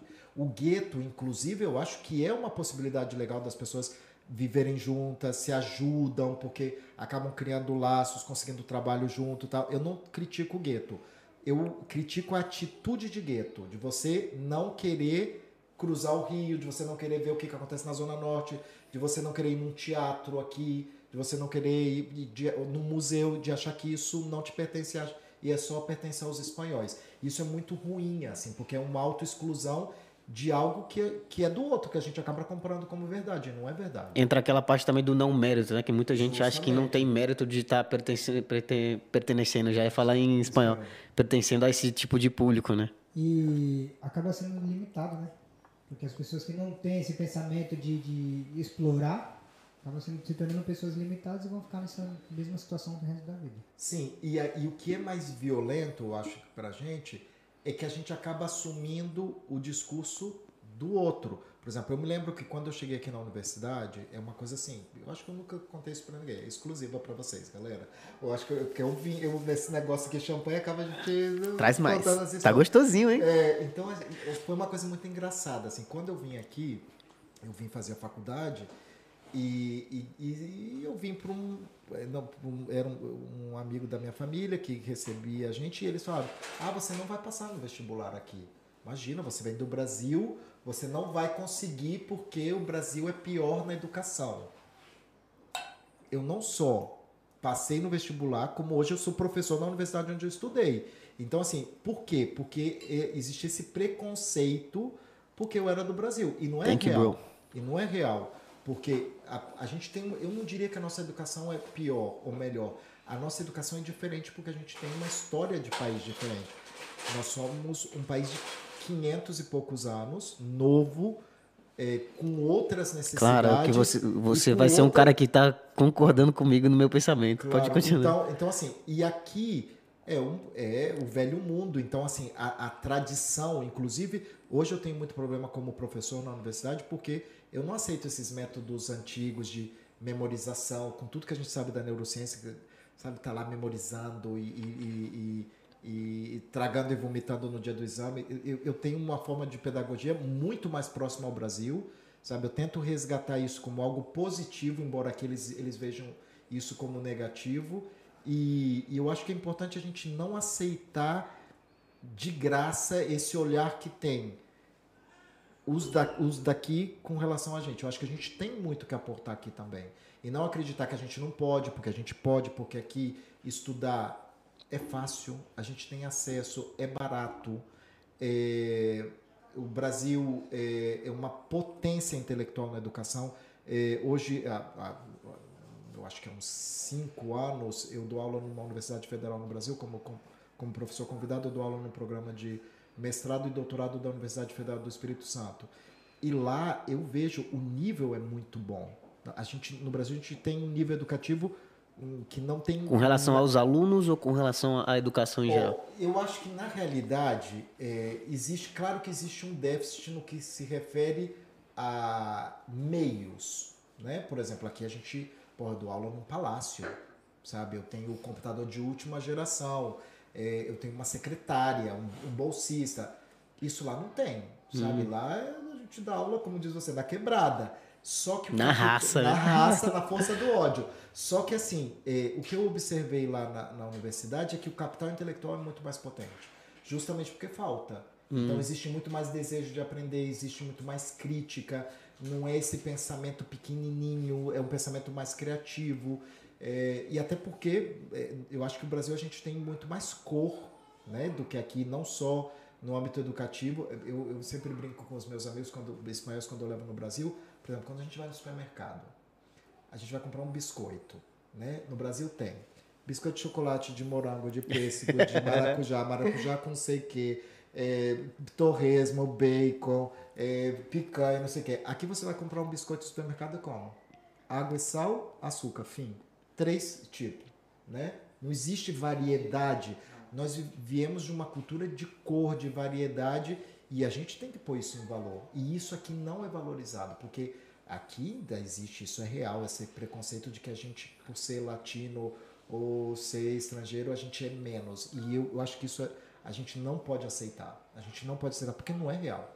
A gente não é menos nem mais, a gente é outra coisa. E nessa outra coisa eu acho que a gente tem muito que aportar aqui. E isso é uma briga que eu tenho assim muito, né? Não só no meu trabalho, na universidade. Eu já escutei, eu tenho uma clínica aqui e eu atendo, meu público é espanhol, na maioria do caso. Eu já tive casos de que as pessoas chegavam e diziam: é, não tem um psicólogo espanhol? Eu falava: não, eu sou espanhol. Porque realmente, tecnicamente, eu sou espanhol. Mas assim, não, não tem um psicólogo. Eu falava: não, sabe, a esse nível. assim. Ou quando eu fui fazer o doutorado, um dos meus professores falou que eu não, não, não tinha nenhum sentido fazer doutorado porque eu não ia conseguir nunca ser professor. Pô, e hoje eu sou professor. Então a gente não deve, eu acho que, acreditar nesses discursos de você não pode, você não. A gente tem que trabalhar, fazer as coisas direito e ver que aqui existe muita possibilidade. Eu acho que aqui eu vejo, eu tenho muitos amigos brasileiros aqui que é, perdem muita possibilidade de crescer porque acham que as coisas são difíceis, de que não há espaço, de que é caro, de que e não é. Sabe, estudar aqui é, é barato, há muita possibilidade. É, a infraestrutura você, é bem melhor. A infraestrutura é boa, igual você falava. Aqui não é um país de empreendedores, mas justamente por isso isso é bom, porque se você empreende, você faz acontecer muito mais rápido. Mas realmente aqui não é um país de empreendedores, porque aqui não ajuda. É, ó, cara. E no Brasil, por exemplo, é muito engraçado, e você vê isso aqui, né? Se você faz uma coisa, se de repente os seus amigos, todo mundo, há um grupo que te leva para cima. Aqui é o contrário, você faz alguma coisa e a sociedade te leva para baixo. Vocês estão escutando, você é. principalmente que é do Brasil, ou que você está chegando agora, é algo que não é que as pessoas criam, que é conto de fada, é realmente uma realidade. Você falou outra coisa também da, da questão da, das pessoas aqui, a diferença. Eu até justo tive uma reunião e a gente comentou sobre esse detalhe e sempre bato na tecla. Eu não estou desrespeitando nada, é somente observação e um ponto de vista meu. Que eu observo, que nem, por exemplo, nós brasileiros, as pessoas que vêm lá, vêm de, de, um país um pouco mais pobre, ou de uma família que vem mais pobre, que tem mais dificuldade com relação a, a ferramentas de trabalho, a ferramentas essenciais, básicas, que é o que a gente às vezes não tem em muitas escolas do Brasil. Então, quando você vem e encontra uma coisa dessa, cara, você vem com sede, você vem com fome, você aproveita tudo. Eu, quando antes de eu chegar no profissional, como jogador de futebol, eu não tinha estrutura nenhuma. Cara, os caras tinham cinco alimentação, eu tinha uma alimentação, às vezes duas no máximo, e os caras comendo a bola e eu com fome de comer. Eu falei, cara, se esse maluco tem cinco, eu tô comendo a bola com ele, quando eu tiver cinco refeições também eu vou comer igual, o dobro. Sim. Então, quando eu cheguei aqui também, eu falei, caraca, que diferença aqui é, de país, a estrutura é bem diferente. E, e, e eles aqui, como vem de uma cultura onde já tem tudo, a maioria, não, não vou falar que isso. todos, a maioria eles não reconhecem isso e eles não tomam as coisas da, da, de maneira séria, de enxergando uma possibilidade deles crescerem na vida também. Você vê o cara bem tranquilão. Se um dia você conhecer ou você mesmo que tem que já vive aqui, você sabe que o ponto de vista deles é esse: é trabalhar, chegar no final do mês e receber o salário deles e ponto. A gente já tem um pouco meio que ambição, por quê? Por, pela situação que a gente vinha. É entendível também que cada um com a sua cultura, eu respeito, mas é meu ponto de vista. Sim, eu sim, gosto de ressaltar e sempre falar, é o meu ponto de vista. Eu não estou falando mal de ninguém, de nenhuma nacionalidade, nem nada. Sim, e, e também assim, é, por exemplo, hoje a gente vive é, a cultura da internet, que é, é onde a gente está agora, é uma cultura que também vende essa ideia de que todo mundo tem que ser empreendedor. Não, tem que ser empreendedor quem quer ser empreendedor. Porque tem que existir o outro lado que vai consumir o que o empreendedor produz. Mas assim, o que eu acho mais grave na, na nossa comunidade é as pessoas acharem que não podem isso é muito grave, porque não é verdade. Porque é, aqui a possibilidade é muito grande, mas a gente vem com essa coisa de não pode, não vai conseguir e não é real. Porque aqui existe, o básico aqui tá, tá garantizado, né? Você, pô, só o fato de você não ter que pagar um seguro médico, que no Brasil custa mil reais, aqui você tem seguro médico. A educação, aqui, por exemplo, sei lá, se você é eu, eu falo isso sempre para os meus amigos. Eu tenho muitos amigos que trabalham na construção e agora estou fazendo obra na minha casa e eu falo com eles, cara, você é bom demais como pedreiro. Vai fazer um curso de construção civil, de edificação e vai ser técnico e vai ser chefe de obra, porque você tem já a capacidade. Mas você não vai conseguir porque aqui tudo, aqui existe uma doença que é a titulites. Entendeu? Aqui titulites traduz. Titulites. O que, que é? Aqui na Espanha se você não tem um título, tchau Hum. Você tem que ter diploma. Né? A gente fala titulitis. Então, assim, é, e aqui, pô, vai fazer um curso, é dois anos um curso aqui superior pra, em edificação e obra civil para você ser chefe de obra. Você vai trabalhar numa construtora, vai ganhar 5 mil euros de algo que você já sabe fazer. Só ir lá e, digamos, se certificar. E isso é grátis. Nas, nos bairros existe em FP, que é Formação Profissional Superior, e as pessoas não têm acesso a isso, não têm conhecimento. É, alguns anos atrás, a gente tinha um grupo que eu, eu ensinava português para brasileiros lá no meu consultório. E eu sempre insistia isso. E eu, graças a Deus, eu consegui com alguns deles de mostrar para eles. Falar, cara, você está fazendo o negócio direito, mas olha assim, você tem que aprender a decodificar onde você está. O espanhol não é só para você conversar, para você ir no bar e você conseguir uma namorada, um namorado, seja lá o que for. O espanhol também é para você decodificar que você está numa cultura diferente, as regras são outras. E se você, por exemplo, você que é jogador de futebol, você sabe disso. Se você está num campo de futebol parado e não joga, o que, que vai acontecer? Vai vir uma bola na sua cara ou uma porrada na sua cara. É o treinador já vai me sacar então, na hora, então sai fora. Tem, você, se você está num campo de jogo, você tem que saber jogar. E pelo menos para sair correndo, para se esquivar. Então aqui, aqui muita gente toma porrada porque não sabe decodificar como funciona a sociedade aqui. Porque tem medo, e eu entendo, é legítimo, a gente vem de culturas onde eu não acredito na meritocracia, eu acho que a gente vem de uma cultura de privilégios, eu acho que não acredito nisso, porque cada um parte de dificuldades diferentes, então não é comparado. Mas eu acho que aqui sim existe muito mais possibilidade do que a gente usa. Nossa comunidade. Eu acho por exemplo, o meu chefe na universidade, que agora já não é mais meu chefe, porque ele pediu, pediu a conta, mas durante 12 anos, meu chefe na universidade era brasileiro, o diretor do departamento. Um médico, Caraca. um médico brasileiro. Que estudou nos Estados Unidos e. E isso acho Brasil, que não só eu, mas outras pessoas também que estão acompanhando se assusta, tá né? E tá lá 12 anos. Ele agora saiu porque vai fazer outros projetos é, durante 12 anos o meu chefe da universidade, um médico brasileiro que estudou no Brasil, depois estudou nos Estados Unidos e tá lá, entendeu? E ninguém fala disso, assim, que é, brasileiros aqui ocupam espaço. A gente tem uma deputada brasileira aqui, ninguém fala dela. Inclusive, vou, vou conseguir o contato dela para você entrevistar ela. Olha aí. A gente tem uma deputada brasileira aqui, ninguém fala dessa mulher. A gente tem uma deputada brasileira na universidade, a gente tem na universidade. Talvez é porque o acesso também está meio complicado claro, aí, cara. Claro, mas olha, a gente tem na Universidade Autônoma, na Complutense, vários professores brasileiros. A gente tem brasileiros ocupando espaços que muitos outros podiam estar ocupando. Eu entendo, eu, eu sei que existe uma questão de privilégio e de, de outras coisas que estão em jogo, mas eu acho que tem muita gente que podia estar tá trabalhando melhor isso. Essa coisa de você decodificar e sair um pouco do gueto. Insisto, eu adoro gueto, eu venho aqui para as quebradas direto, não estou criticando o gueto. Mas eu acho que a gente tem que aprender a fazer esse exercício de sair um pouco do gueto para crescer, né? Era o que a gente estava comentando, né? Muita gente, muita gente quer ter um relacionamento com uma pessoa que tem um status tal, mas essa pessoa não está investindo nesse tipo de local, não está frequentando esses lugares, querendo, entendeu? já querendo eu, relacionamento não, de interesse. Aqui, não, né? eu já sou casado, tenho filho e tudo. já querendo relacionamento de interesse. Mas não, eu... Não, não esses conselhos, eu não sei. Esse ano eu falei que esse ano ia ser meu ano de network, realmente está sendo, então uma prova viva é você estar tá aqui hoje, graças a Núbia, graças ao poder Núbia, da rede de relacionamento, Núbia? É um exemplo, Núbia, por exemplo, é um exemplo vivo de empreendedorismo. Núbia tem uma clínica de estética no bairro mais caro de Madrid, que é o bairro Salamanca. E eu sei porque eu sou cliente dela, entendeu? Faço a unha lá, faço, faço o que posso lá. Mas assim, é, Núbia é guerreira, sozinha. Tá? E ela mora aqui no gueto. Né? Núbia é daqui da quebrada. Mas ela tá lá, trabalha, é séria, faz um trabalho excepcional e, e, e construiu, chegou aqui como todo mundo chegou. Do nada, foi pouquinho a pouquinho crescendo e ela é muito respeitada. A Nube é super conhecida lá, assim, porque ela faz um trabalho realmente bacana. Não, e a questão daquela que, que, que a gente falou, né? De você decidir onde você quer estar, tá, com quem você quer estar. Tá. Por exemplo, se a gente quer estar tá no gueto, a gente vai ficar no gueto e se a gente não abrir espaço, abrir caminho para ir para outros lugares, a gente vai ficar só no gueto. Sim.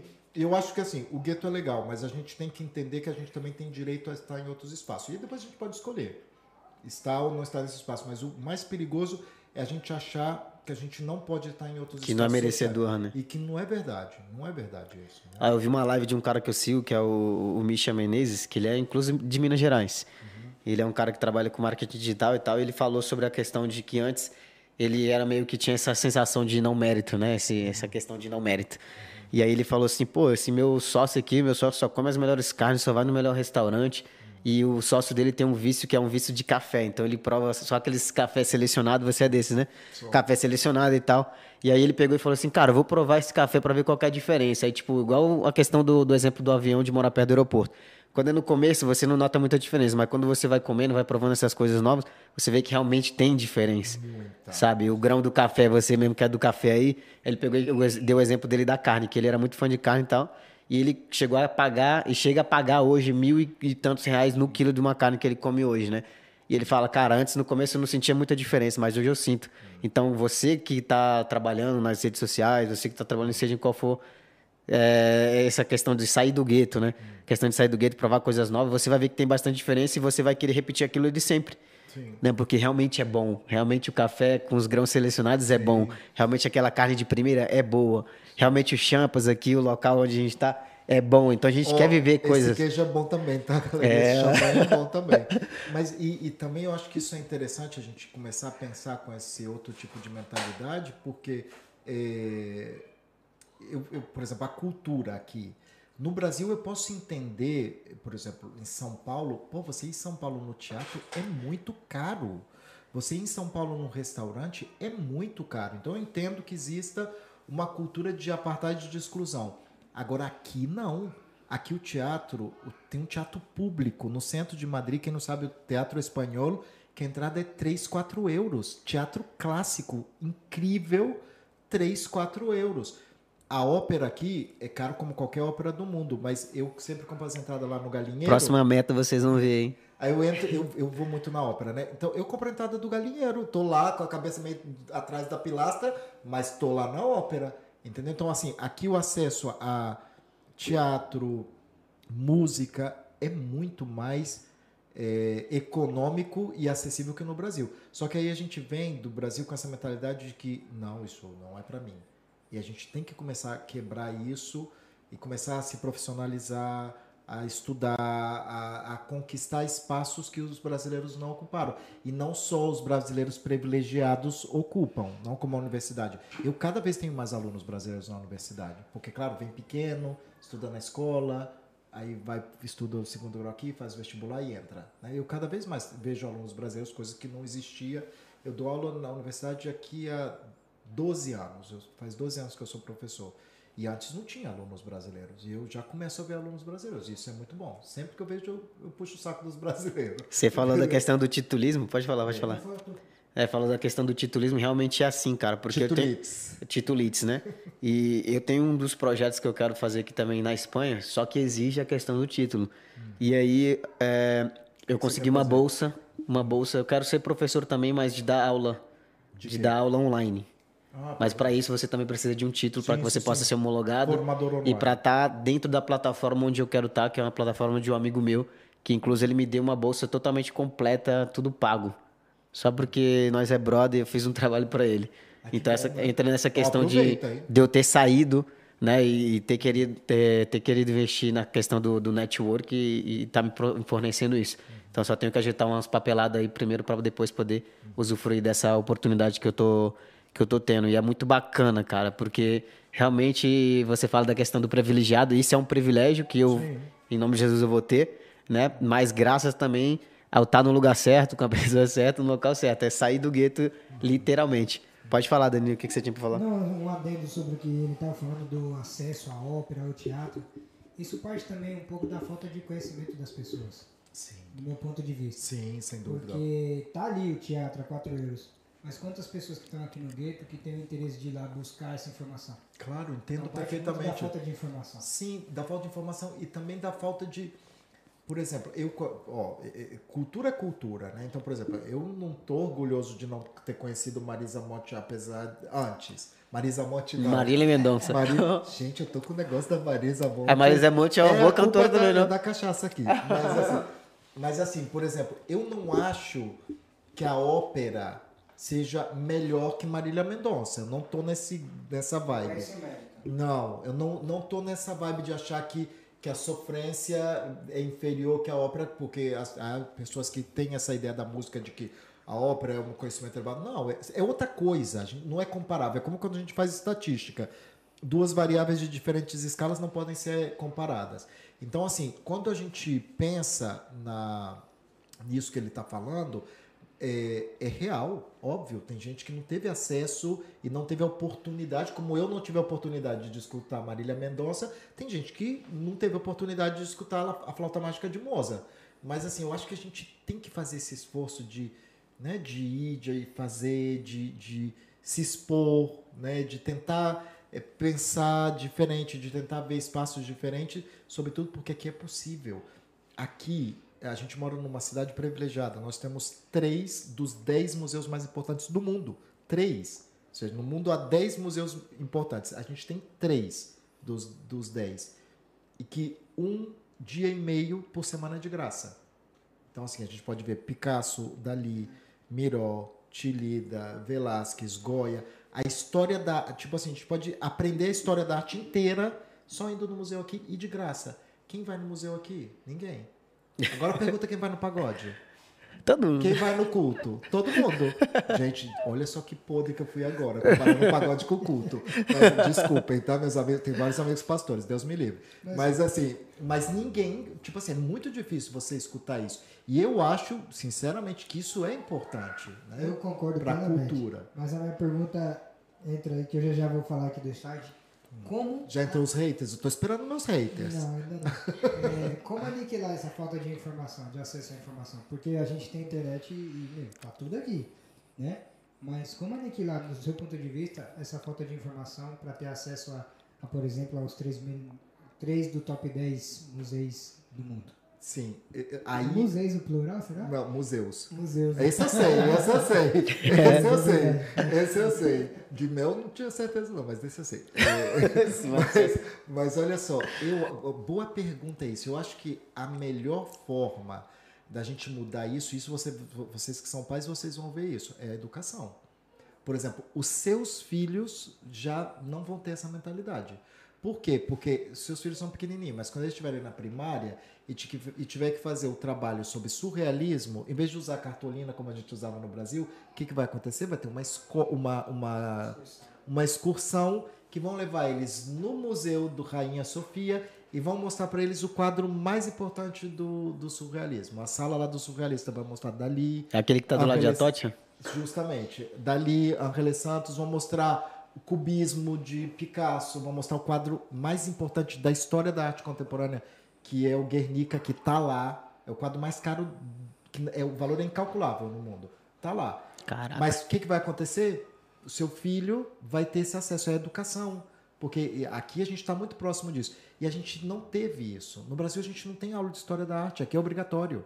Eu, quando fiz vestibular aqui, eu fui examinado de história da arte. Eu tive que aprender com um professor particular antipicatiquíssimo durante dois meses, todos os dias, suando no verão, para fazer a prova do vestibular. E a gente não tem a história da arte no Brasil como disciplina obrigatória na escola, né? Então, assim, eu acho que a resposta à sua pergunta, sem dúvida, é educação. Eu sempre fui fã da arte, mas eu era horrível pra desenhar. Isso aí é Ah, claro. Você pode ser um bom Um historiador. um bom apreciador. Sim, né? Um isso eu, se- eu, apreciador. eu sou sempre, eu sou muito curioso com relação a isso. Tem um lugar lá que é o Monte São Michel. Cara, eu fiquei muito fascinado por esse lugar maravilhoso, pela história que tem por detrás, mais de dois mil anos de história. E você fala uma coisa interessante sobre a questão do Brasil, que é um ponto de vista que eu gostaria de compartilhar e que outra pessoa também concordasse comigo. Muita gente faz essa comparação, ah, mas que o Brasil é é horrível, que não sei o quê, que o Brasil não vai ser é bom e tal. não, você é do contra. e aí tem essa questão, muita gente quer fazer essa comparação, os brasileiros, ah, que a vida aqui é melhor, que não sei o quê. Cara, a vida aqui, em teoria, entre aspas, é melhor, dependendo da situação, mas para hoje ser o que é hoje aqui, teve toda uma história por detrás, e é o que as pessoas não entendem. Sabe, a questão do, do homossexualismo mesmo, na Alemanha, até pouco tempo atrás, que eu sou curioso, quando eu falo que eu sou curioso, eu sou curioso. Tem 70 anos só que eles tiveram essa questão de, de mais tranquilidade com a questão do, do homossexualismo, entendeu? Pode, Na Alemanha. Uma, vou fazer uma correção, tá? Hum. Não se pode utilizar mais o termo homossexualismo. Agora qual que é? Homossexualidade. Não pode Homossexualidade. Dizer, é, porque homossexualismo tem uma conotação de doença e, e, já saiu da qualificação de doença. Atualizando F5. Isso, justamente. Homo, não homossexualidade. Não é politicamente correto. Uhum. A não ser que você queira que os haters LGBT te acabem agora. Pois internet. homossexualidade corrigindo. Isso, homossexualismo não, não pode ser dito, porque tem uma conotação pejorativa. Show. Ó, vivendo e aprendendo aqui é ao vivo, isso. pessoal. É sobre é, isso. a gente estava comentando, ele falou agora de Brasil, eu lembrei de uma história interessante, porque eu não sou bom de história, tá? Uhum. Mas andei lendo sobre. Uhum. E quando os portugueses lá invadiram o Brasil, lá por Bahia, você é baiano? Não, eu sou paulista, criado em Vitória. Ah, Vitória da Conquista? Vitória do Espírito Santo. Ah, tá, mas o acento aí tá forte na Bahia. Não, não? imagina, mas isso é por outros motivos que eu não posso falar aqui ao vivo. Enfim, e não é pelo carnaval. É, então, e, na história, nessa, nessa invasão que teve através da ilha de Itaparica, Salvador e tal, teve mulheres guerreiras que evitaram boa parte dessa invasão. Sim, sim. Inclusive uma mulher que se vestia de homem para estar no exército. No, e, no Espírito Santo teve uma guerreira também, Maria Ortiz, que também segue essa. Isso, também falou dela. A minha pergunta é por que, que na nossa história, no contexto geral, não fala dessas pessoas? Que para mim, no meu ponto de vista, foi uhum. extremamente importante. Sim, o que, que acontece? Quando a gente conta uma história, e isso é uma coisa que a psicologia estuda muito, é, a gente sempre deforma a história. E a gente deforma a história em função do que a gente está vivendo aqui agora. Né? Então, por exemplo, se eu fizer uma entrevista com vocês e pergunto, num dia que vocês estão felizes, e eu perguntar para vocês, conta, conta para mim a história de vocês. Vocês vão, contar, vão me contar a história e vão lembrar só os momentos bons. Ai, eu nasci num bairro super legal, eu comia açaí lá no Pará, não sei o que, então história. Se eu pego vocês num dia que vocês estão tristes e faço a mesma pergunta, a memória afetiva vai tirar muito mais das lembranças ruins. ruins. Então, quando a gente conta, a gente constrói uma narrativa, a gente sempre tem um viés né, que, digamos, deforma é, a, ficção. O que, que acontece? A gente vive num mundo machista estrutural. A gente é machista. Então, assim, é muito mais fácil a gente apagar essas guerreiras, essas mulheres, do que a gente falar sobre elas. Ou, por exemplo, é muito. Eh, por exemplo, meu pai era negro, né? Então, assim, eu venho de uma família é, afrodescendente, mas ninguém fala, por exemplo, que um, o fundador da Academia Brasileira de Letras era negro. Ninguém fala disso. Né? O fundador da Academia Brasileira de Letras era brasileiro, era negro, melhor dito. Então, é, isso é, é, uma tendência que a gente tem a partir do que a gente está nesse momento. De igual maneira, quando a gente está triste, a gente tende a escutar mais é, a nossa história desde desse ponto de vista, a gente vai ter recordações mais pessimistas. Quando a gente está contente, a gente vai ter recordações mais é, felizes. Quando a gente vive numa atualidade onde a gente é machista estrutural, onde a gente é racista estrutural, onde a gente é homofóbico estrutural, a nossa forma de lidar com a construção do nosso passado é excludente per se. Muito obrigado. Eu vou falar um pouquinho aqui do chat, Dudu. É, quando você quiser dar uma beliscada no queijo, você também. Queria mais champs. O champs aqui tá muito bom, cara. É... Tá mesmo. Ah, só pra exemplo, quando a gente tá triste, a gente escuta Maria Mendonça e quando a gente tá feliz, a Marisa Monte. Não sei, sinceramente, porque eu gosto das duas. Eu gosto das duas, mas pode ser. Pode ser. É boa a teoria. É, então, vamos lá. Misael Backhaus. Backhaus. É meu cabeleireiro. Ó, cuidado, ah, hein? Misael Backhaus. Ele é meu cabeleireiro, mas ele é hater. boa, eu conheço ele também. Bora. Não, é bora, Marcelo. Gente boa. É o Ah, Beck muito House. bem, porque ele é hater. Ele é meu cabeleireiro, maravilhoso. É, nessa do. É, ele falou o Beckhouse aqui, o sobrenome. Eu lembrei de uma situação que aconteceu comigo. É, eu falo um pouquinho de inglês. E eu trabalhava aqui como condutor. E fui levar umas, umas, umas garotas na Black House. O que, que é Black House? Não É sei o uma que, é. discoteca. Aham. Aqui em Madrid? Sim, aqui em Pozuelo. Oh, não conheço. É, e aí eu fui diri- dirigindo e perguntei, ah, nesse endereço e tal, era assim, era na Black House. Black House? Ah, é, você não fala inglês, é, é- é a Casa Negra. Se não fala inglês, você não sabe, mas é a Black House. E eu falei, ah, tá, Black House. E fiquei com não falo inglês, na Black House. Fala um pouquinho de inglês, né? É, eu- por isso foi a minha pergunta do. Os espanhóis falam bem o- o inglês e tal. Por foi uma dessas coisas aí. Enfim, vamos mudar, vamos voltar pro chat, porque. Sim. Mas ó, os lembrei- Back House, maravilhosos. São três irmãos, os três são cabeleireiros maravilhosos. Já, já ouvi falar deles. Sim, né? são maravilhosos. Eu tentei vender produto pra eles e não quiseram comprar Ah, nada. não. É, é, mas eles são bons. Eles são muito bons. Compra pro produto do menino, rapaz. Agora já não mais, que já não Mas vende mais. de cabelo? Produto de cabelo. Ah, é? É, voltando pro chat então. Eve- Eve- Eveline Lopes, excelente profissional. Parabéns pela entrevista, Marcelo. Um abraço, Eveline. Ah, Natália beijo, Souza disse top. A Eveline falou aqui, sensacional, Marcelo. Obrigada por algum comentário que você deve ter feito. E a Natália Souza fala que eu tive história da arte no Brasil. Tive que fazer umas 15 páginas escritas à mão. Na cartolina, pergunta pra ela se foi na cartolina. Se não for na cartolina, a gente não aceita. Se não for, não é raiz, hein?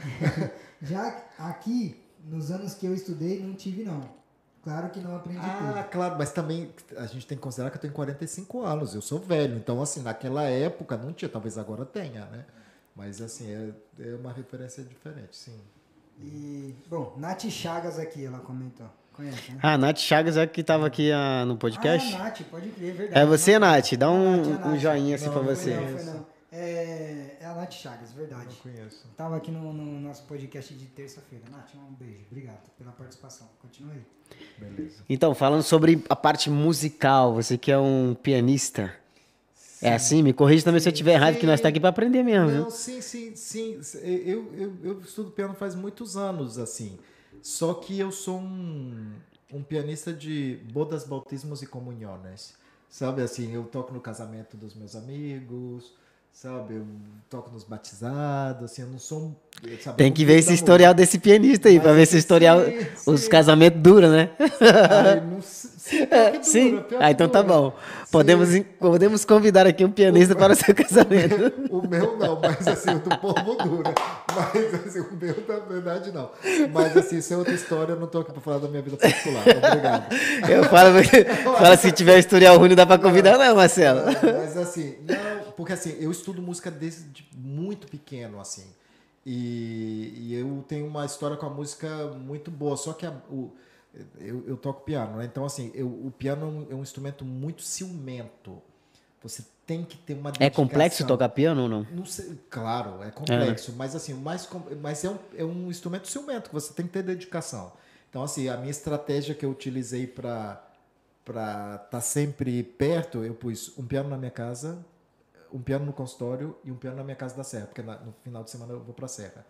E assim, onde eu vou tem um piano. Então assim, eu, eu, tô lá vendo, tem que tocar, tem que sentar e tem que estudar. Isso com relação à psicologia também tem sentido, né? Sim, você, meio claro. que um hábito que você quer ter, você tem que estar com algo perto para Claro, que você sabe possa. o que, que acontece? Nós somos especialistas em criar desculpa. Hum. Então, assim, O ser humano, em geral. Claro, em geral. Então, antes eu tinha desculpa. Ah, claro, eu trabalho muitas horas, então não tenho tempo de tocar. Aí, o que, que eu fiz? Comprei um piano e coloquei dentro do consultório. Tá, a secretária tá do lado do piano. Então, assim, na hora do almoço, eu vou lá e sento e toco. Sério? Aí, agora, faz um, um tempo, eu comprei uma casa na Serra, na Serra de Madrid. A uma hora de Madrid. Então, assim, aí eu falo, ah, pô, fim de semana não tem como tocar porque eu tô na Serra. Vou lá, comprei um piano, pus na casa da Serra. Então agora não tem mais desculpa. Então tem que sentar, pôr a bunda na cadeira e ficar lá tocando. Por que que acontece? A, o piano, ele exige uma técnica, é como um esporte. Você tem que ter uma técnica que tem que você tem que estar tocando, porque senão você é como, não sei, essas pessoas que fazem maratonas, que saem correndo. Tem que estar sempre correndo porque você tá, tem que tem- sempre estar em forma, né? Então, assim, eu tenho essa disciplina e eu tenho aulas todas essas semanas e há muitos anos e vou tocando barco. Mas, assim, não é a minha profissão. Minha profissão é a docência e É o teu hobby, então.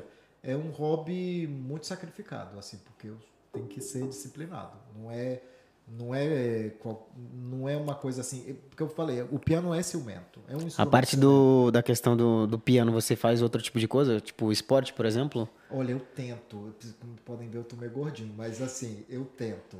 Juro que Não eu me tento. refiro que nem, por exemplo, todo mundo fala, né? Que nem a importância que é do esporte ou a importância, por exemplo, da música, de você tocar, que eu acho que entra Sim, nesse caso aí de para trabalhar a tua disciplina, né? Não, a disciplina e a saúde mental. Acho que o esporte em si, qualquer disciplina esportiva, é a metáfora da vida. É a vida em, em em pequenininho, assim. Então, eu acho muito importante, não só por uma questão fisiológica, mas também para a cabeça é importante fazer esporte.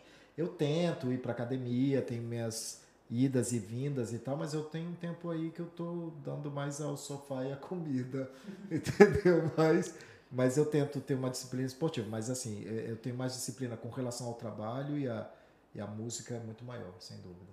Isso também já entra na- na- nessa parte do esporte, não seria teu Sem dúvida, esporte. Sim.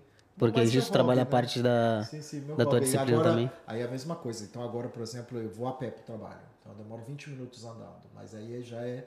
Fala, ó, já tá pago aqui. 20 minutos andei, já paguei. Aí volto para casa também, 20 minutos andando. Então todos os dias eu caminho 40 minutos. Então, porque agora, por exemplo, eu tenho muito, muito trabalho. Então, assim, é impossível ir na academia. Assim, eu não tenho não tem horário assim no dia. Eu acordo sete e meia da manhã, estou no consultório 8 e 15 eh, vou para a faculdade na hora do almoço, volto para o consultório e saio do consultório 10 horas da noite. Então, assim, não tem como. Onde que eu vou fazer academia? Tem como. Né? Mas aí, por exemplo, no segundo semestre já melhora, aí eu costumo treinar, sei lá, três meses. Aí vou, vou para academia, tenho um personal e... Mas, assim, é, é difícil, né? É difícil fazer esporte... Acho que é mais complicado dessa- com relação a isso, né? Que nem antes eu também fazia uma par de coisa. Eu falei, cara, eu tenho que estreitar um pouco o meu foco, porque no final eu não vou fazer nada. E foi justo que eu comecei a fazer. Eu tive que deixar até o futebol de lado, que é uma coisa que eu mais amo de fazer. Mesmo. Pra poder, cara, pra poder fazer o que eu queria, almejava a longo prazo, né? Que é o que eu almejo, na verdade, a longo prazo, que é o que funciona. Eu falei, cara, então eu tenho que estreitar meu foco. E justo foi um livro que eu li também, se chama A Única Coisa, que, que fala sobre justo isso, de você estreitar seu foco e você não querer ficar dando tiro pra tudo quanto é lado, porque você não vai conseguir abraçar o mundo, né? E começar a delegar as coisas também, que eu comecei a delegar que antes eu não le- delegava, e que é muito importante também. A questão da academia, eu sempre gostei de ir pra academia e de jogar meu futebol. Então foi duas coisas que eu joguei assim, que, cara, foi muito difícil, porque são coisas assim que realmente eu amo fazer. De treinar, de, de, de- aquela parte de, de superação mesmo, que trabalha o seu cérebro, de o seu fortalecimento, de você aguentar a pancada do dia a dia mesmo. Problema, se você tem a mente fortalecida, e era justo onde eu fortalecia a minha mente nessas duas coisas, tanto no futebol como de ir pra academia, fortalecer minha musculatura, que é, você fala, ah, é por estética. Não é por estética. Não, é saúde. Tem muita coisa saúde, é por saúde. detrás Ó, disso. Fazer exercício físico regular equivale a tomar antidepressivos. Isso está Ah, sim? demonstrado sim? Se você Ah. tem atividade física regular, equivale a tomar antidepressivo. Então é um Que trabalha a mentalidade. Sim, é um antidepressivo natural. Isso está demonstradíssimo. Só Caraca. que assim, às vezes a gente não tem. é, Por exemplo, agora eu estou reformando a minha casa aí da Serra. Então, assim, no fim de semana eu falo, pô, não fiz esporte, mas, sei lá, eu vou, lixei as grades da, da casa inteira. Entendeu? Eu vou lá, ajudo o cara que está pintando.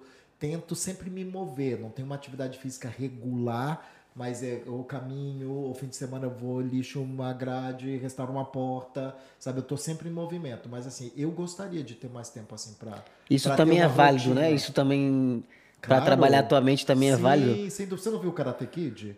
Você não viu o filme? Cara, eu vi pouco, não cheguei a ver ele Nossa, inteiro. que ver esse filme, pelo amor O de ursinho, não, não vi inteiro, Karate velho. A minha que ver. filha O cara chegou. tá lá pintando as, a cerca lá, claro, isso. É- Isso é, um, é- mas é o Karate Kid aquele do, do, do desenho? Não, Karate Kid, o, o filme. Ah, não, eu tô clássico. confundindo com o Kung Fu Não, Panda. Não, não. Perdão. Não, Karate Kid, o clássico, sim. Tem que Karate ver. Kid, vou anotar essa. Tem que ver. É filosofia, Não vi, te juro que eu não vi, não vi. Não, é antigo. Quantos anos você tem? Eu tenho 28 anos. Ah, não, você era muito pequeno. Não, mas eu gosto muito de ver, É, cara. Porque Karate Kid, sei lá, eu tenho 45. Não, acho que você não tinha nem nascido. Eu só lembro do Dragão Branco, do Jack Chan, do Jet Li, Não, não, não. É outra, esses. É outra. O Rambo. 90. Não, acho que é 80. É 80, mas eu vou ver, cara. Karate Olha Kid. Aí, Karate Kid. É, é anos 80, eu acho. Que nem eu, eu, eu gosto muito de trabalhar minha mentalidade. Porque quando eu era atleta, eu chegava que dava vontade até de vomitar. Quando eu não, me- não tinha essa sensação de que eu ia vomitar, eu não parava. Então eu queria me provar mais Você ainda e me sentir. extremo, né? Chegava ao extremo, porque isso me ajudava muito. isso, né? Hã? Tem que ter cuidado com isso, né? Dos Sim. extremos. Não, mas sempre tinha, claro, com um profissional também, mas eu gostava de chegar no extremo de, cara, cheguei no meu extremo. Hoje em dia tem situações que eu vejo, cara, eu tô no meu extremo, eu já me reconheço. Falar, eu cheguei no, no meu limite, então parar. esse é meu limite. Entendeu? Até no- na- nas coisas diárias mesmo.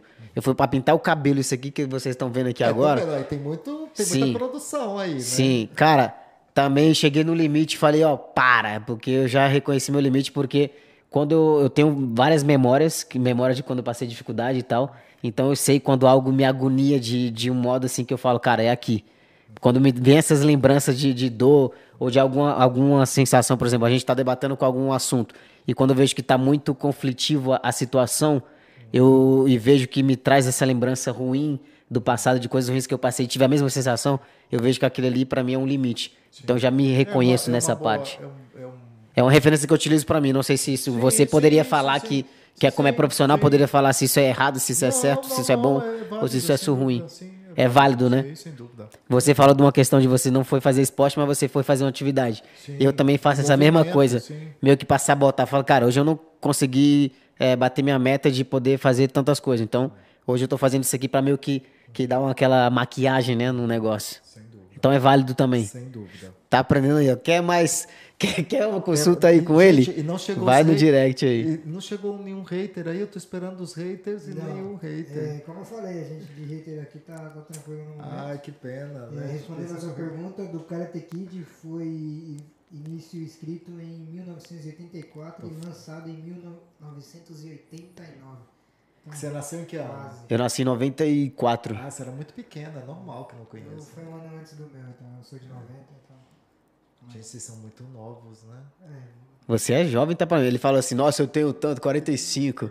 Pô, 45 tá na flor da idade. Da 45 não, 50 tá na flor da Me- idade. Me respeitem que eu sou o mais velho aqui dessa sala, hein? Sabe o que que é o mais interessante também? Tem essa diferença, né? Por exemplo, da cultura também. Aqui na Espanha, por exemplo, as diferença é pessoas de 70 anos, o cara tá vivaço, meu amigo. No Brasil, você vê um cara de 70 anos que tá Só inteiro, é raro. viola. É só os ex-atletas mesmo. Olha lá. Sim, sim, sim. Aqueles caras que cuidam da saúde. Tem o Zé Roberto, que é o ex-jogador do Palmeiras, que tá até hoje mantendo o shape aí, ó. Que a gente até brinca. Traz um brinde aí, cara. Esse negócio é muito bom, viu? É bom Diretamente de Portugal. Ah, é muito bom mesmo. Lá do Bacalu Eden. Eu Se você tiver a oportunidade de conhecer também, é muito por bom. Isso. eu só vim aqui por isso. Ai, Jesus amado. Cara, vamos falar sobre política. Pessoal, vai ver se os haters falam alguma coisa aí, ó. agora o negócio, o bicho, agora o negócio vai esquentar. Estamos em ano, estamos em ano eleitoral. Estamos em ano eleitoral. Ontem foi, ontem é 7 de setembro, isso. Hoje é 8 de setembro, nós tá meio É, perdido. Olha só, eu- isso aí vocês vão ter que me ajudar. Ontem eu trabalhei muito. Eu saí do, do Dependência do trabalho. Brasil, cara. Ontem eu saí do trabalho meia-noite assim. Hoje eu fui trabalhar de manhã e eu não tive tempo de ver nada sobre isso. Como foi? Foi tranquilo, pacífico, deu confusão? Foi Cara, de- eu não vi nada. Você sobre sabe que a internet, a internet ela é daquele jeito, né? Então a internet ela ensina coisas maravilhosas. De Mas momento eu só vi coisa maravilhosa, ainda Mas não foi vi. tranquilo, não teve nenhum. De mo- até agora É, que não surgiu não nenhum, nenhuma rede de fofoca que falou o contrário ainda não. Tudo bonito, tudo lindo. Sim. Eu achei super bonito. Ontem também eu tive um dia muito, muito corrido. Eu queria até subir, uma, porque eu gosto muito do Brasil. Sempre me lembro quando era o desfile, que seguramente também você da época Com vai lembrar, certeza, que era o desfile lá do... também. É, e lá na minha cidade, em Jacundá, o pessoal que acompanha, um beijo pra vocês lá do Pará. Cara, tinha sempre o desfile do 7 de setembro. Assim, Passava cidade pela também. cidade inteira, passava É pela avenida bonito, principal. né? É e eu tenho uma recordação muito interessante que hoje eu vejo que é algo bom. Sim, sabe? Que na hora eu me senti incômodo. eu vou te contar a situação para que você possa entender. Todo mundo da escola tinha que se fantasiar de algo. Sim. E eu, por ter uma condição muito precária, quando eu falo precária, é precária mesmo, não tenho vergonha de falar. Minha família veio da pobreza, da pobreza mesmo, que passamos fome os caramba, mas hoje eu tenho orgulho de chegar onde eu tô chegando. E, e aí, cara, não tinha uma, uma roupa para vestir. Então, todos os coleguinhas compararam fantasia e tal. Hoje é muito comum, né? Que minha filha aqui, nossa senhora, aqui na Espanha, tem todo evento, tem que comprar isso, tem que comprar aquilo. Eu falei, Jesus, mano. Agora você vê. É, agora você vê, é. Escola pública que parece privada. Exatamente. Lá no Brasil eu ganhava livro de graça, que tem que pagar o livro. Começa caro. assim, e caro.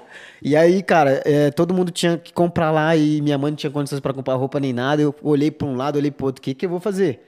Aí eu cheguei e lembrei lá na minha casa. Falei, cara, lá tem as a garnizé do meu irmão, tem um carrinho de mão. Eu vou jogar um monte de carvão aqui dentro, vou me pintar e vou falar que eu sou carvoeiro, porque tem que representar alguma profissão, né? E aí os meninos tinham dinheiro e tal. E aí todo mundo, na hora que eu cheguei, eu me sentindo muito envergonhado pela condição financeira que eu não tinha condição de comprar, mas foi a ideia que eu tive. Mas é uma ideia Né? muito legal. Era uma ideia legal e isso era uma forma de me proteger do bullying, que hoje é bullying, né? Antes eu nem Sim. sabia disso. Antes era porrada mesmo. É. E aí, cara, eu falei, cara, vamos proteger de algo. Levei minha galinha, minha garnizazinha, levei lá, me pintei todo de carvoeiro, peguei uma calça toda suja lá, rasguei assim de propósito, peguei a, o tesouro, cortei. Todo mundo me admirou. Claro, porque isso é muito criativo, isso é muito legal. E eu com vergonha do que as pessoas iam pensar, que é aquilo que você falou, daquele bloqueio que a gente tem, do que, que a gente vai. Porque essa vergonha de se expor, de, de, de ficar com medo do que as pessoas vão pensar. Todo mundo me elogiou, falou, caramba, eu lembro até hoje, eu- isso eu levo comigo, porque eu gosto muito de ser criativo, de estar mudando alguma coisa, de estar vendo o que, que eu posso Tá fazer como de diferente, sabe? E é algo lá de trás, o algo da cartolina que explorar aquela questão de, de, de que as pessoas não poderiam fazer, Sem dúvida. né? Fala, E cara, você se dá conta não como a escassez muita muitas vezes cria coisas. Uhum. Não, e possivelmente se você tivesse num ambiente privilegiado, você não teria essa criatividade. Talvez você não estaria sentado aqui agora também. É o que eu autoanaliso, eu falo, cara, que incrível. Eu acho que você também de casa, a gente também, você hoje por ser uma pessoa comunicativa é trabalhado, você é extrovertido pra caramba, é trabalhado, mas você trabalhou, você quis ser dessa maneira, né? e hoje em dia a gente tá trabalhando. Fui um pouco empurrado também. Foi empurrado? Um pouco empurrado. Foi aquele empurrão que veio pro bem também, né? Foi assim, Quem foi a pessoa que te incentivou Não assim? sei uma pessoa em concreto, mas eu acho que é a circunstância, né? Eu me lembro, por exemplo, eu, eu sou de uma comunidade eh, católica, então a gente, sei lá, eh, fazia catequese e aí tinha que ler em público, na missa. Uma vez por mês, eu acho que a gente, quando a gente preparava para a primeira comunhão, a gente tinha que ir lá e ler na frente. Então, assim, tinha que ler.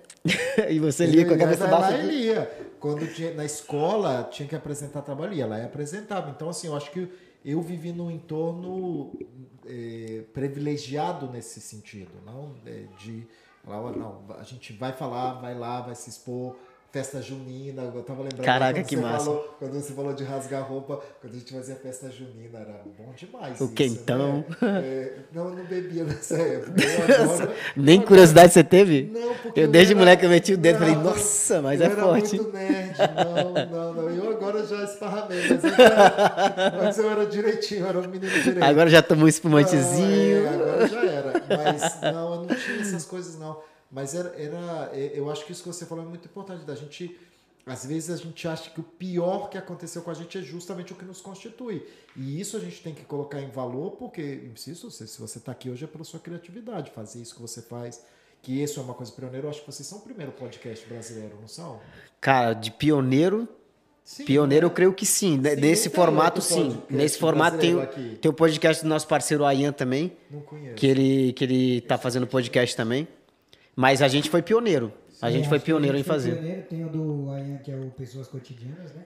Ah, e tem um 8Ps também, que vai incluso estar aqui também num dos episódios também. Que me convidem, vocês que estão nos assistindo, me convidem, porque como vocês viram, se tiver champanhe eu vou. É. Pode convidar. Porque aqui tem champanhe, eu só vim aqui por causa disso. Ô, Marcelo, eu queria fazer uma pergunta sobre mentoria. Hum? Você teve mentor na sua carreira? E qual a importância do mentor na carreira de um profissional? Olha que legal isso, essa pergunta. É, na universidade, eu sou o responsável do programa Mentor. Na universidade, a gente tem um programa Mentor que a gente forma os alunos veteranos para receber os alunos de novo ingresso. O que significa isso? Quando a gente sai da escola e entra na universidade, a gente tem que aprender um monte de coisa. A escola é um espaço protegido, é tudo no mesmo lugar, é, digamos que tem um roteiro muito fácil. Quando a gente entra na universidade, é um mundo completamente diferente. Muito complexo. E antigamente existia muita evasão eh, na universidade nos primeiros anos, justamente por essa dificuldade de adaptação. Então, a universidade há muitos anos, há uns 10 anos já, a gente tem programa mentor que a gente prepara os alunos veteranos que já conhecem o código da universidade para receber esses, esses, esses novos. O que, que acontece? Só que isso é uma experiência que eu achei engraçado, porque isso última, ontem mesmo a gente estava discutindo isso na universidade. Mas na realidade, mentor é uma coisa que existe desde a cultura clássica. Mentor é quem cuida, orienta, né, ensina. Então, assim, é, todo mundo, todo mundo, todo mamífero humano teve um mentor. Outra coisa que a gente consiga é, reconhecer isso. Eu tive vários mentores. Primeiro mentor que eu acho que tem todo mundo é pai e mãe. Eu acho que meu pai foi uma pessoa que conseguiu mostrar o valor do trabalho. Eu tive um pai, um pai meu pai faleceu faz seis anos, fez agora dia 30 de agosto. Meu pai mostrou para mim o valor do trabalho. Eu acho que isso é melhor mentoria, né? Porque realmente, se a gente pensa, né, sobretudo na cultura que a gente vive, a melhor, tipo, a, a melhor investimento é o trabalho. E minha mãe, minha mãe é uma pessoa, é, como você falava, né, de é, eu acho que nos anos 70 e 80 todo mundo no Brasil viveu escassez, independentemente eu venho de uma família, eu acho que privilegiada em muitos aspectos. Minha, minha família é produtora rural, a gente planta café. Meu pai é, trabalhava em diferentes é, questões é, em função pública também, mas assim, a gente teve o privilégio de ser criativo, que é o que você falava, né? Porque todo mundo na ditadura viveu escassez, você seja lá o lugar que você ocupava na sociedade. E eu acho que a, o meu pai foi o valor do trabalho, a mentoria dele, e minha mãe o valor da criatividade. De falar, não, vamos fazer esse negócio de outro jeito, isso aqui vai dar certo. Não, você vai ver, tem dificuldade, mas vai dar certo. E o fato de também ter vivido em muitos países diferentes, eu morei em cinco países diferentes, então é, eu acho que mentor mais difícil é você reconhecer. Primeiro pai e mãe e depois vários, assim, na universidade, meus amigos da universidade são meus amigos até hoje. É, por exemplo, eu aqui na Espanha, eu nunca procurei trabalho, nunca. Todos os meus trabalhos é do meu network, dos meus amigos, de quem com quem eu convivi. Então, eu estava estudando, ele falava, olha, tem um trabalho não sei aonde, aí vai lá. Ah, outro não sei o que, aí quando tá, tá, tá outro, chama, chama aqui, faz a, é, é muito importante nessa questão quando a gente pensa na mentoria do espaço social que você vive. É muito importante isso. A gente vê isso aqui no, no gueto. Por exemplo, se você é chefe de obra e chega um pedreiro, você chama o pedreiro. Se você trabalha num bar no fim de semana, aí você chama sua amiga para ir trabalhar lá no bar. Isso, essa, isso também é mentoria. Né? Mentoria eu acho que não é só essa figura formal do mentor que tem um conhecimento, que te transmite conhecimento, que te acompanha, que avalia seu processo de aprendizagem. Isso que a gente entende por mentoria, que é uma coisa muito, digamos, marcada. Eu acho que a gente tem que começar a reconhecer os mentores naturais da vida. Pai, mãe, amigos, amigos de verdade, não essas coisas que acontecem por aí é, é, vocês que são casados, suas esposas. Então a gente tem que começar a ver é, que pessoas são capazes de aprender, de ensinar-nos coisas, né? Então assim, sim, com certeza tive muitos mentores e continuo tendo e continuo tendo. Eu acho que sem isso é impossível. Sem mentorização a gente não consegue aprender, por exemplo, né? Eu, eu acho a parada bem, acho muito interessante essa, essa coisa. Muito obrigado, viu? Imagina. É gentil. Eu, por exemplo, tem várias coisas, por exemplo, comportamentos, tem muitos comportamentos da, da minha família. Com certeza. Você falou sobre essa questão aí do, dos mentores e tal, né? Tem muitos comportamentos que hoje eu não tenho devido a que, que são coisas meio que defeitos de pessoas que eu convivi. Né? Por exemplo, parte financeira, é, parte de questões de investimento. Hoje em dia a gente não tem essa educação no Brasil sobre relação ah, a investimento isso, e tal. Isso, mas isso, isso é uma das maravilhas da internet. Eu nunca fui uma pessoa organizada nessa questão financeira, mas na pandemia, como eu fiquei muito tempo fechado, na época da pandemia eu estava fazendo obra na minha casa, eu estava morando num hotel. E eu via muita coisa de internet. Eu não sei se vocês conhecem o canal Me Poupe. Sim. Pô, eu, fiz todos os cursos do Me Poupe, todos, assim, como investir, tesouro Selic, como não sei o que, organizar, e fiz tudo. Ó, oh, juro para vocês, funciona. Eu sou a prova viva de que aquilo funciona. Pô, comprei uma casa, entendeu? Assim, eu fiz uma programação, falei, eu quero comprar uma casa na Serra. Eu falei, vamos se esse método funciona. Fui lá, junto um pouquinho aqui, junto aqui, economiza daqui, porque, pô, a mulher ensina até como você economizar shampoo no canal dela. É uma coisa louca. A tomada da energia que tá lá, ela é tira. Uma coisa Natália Alcuri. E é Isso. muito en- engraçado porque isso é uma mentoria que te ajuda a entender que a educação financeira é uma coisa que a gente não teve. A gente não teve E ainda não financeira. tem, né? Muita gente ainda não tem, cara. Mas não é só você economizar porque você tem uma meta, porque eu, por exemplo, eu queria comprar uma casa e tal. Não é só isso. É também você entender que dinheiro é tempo e tempo é vida.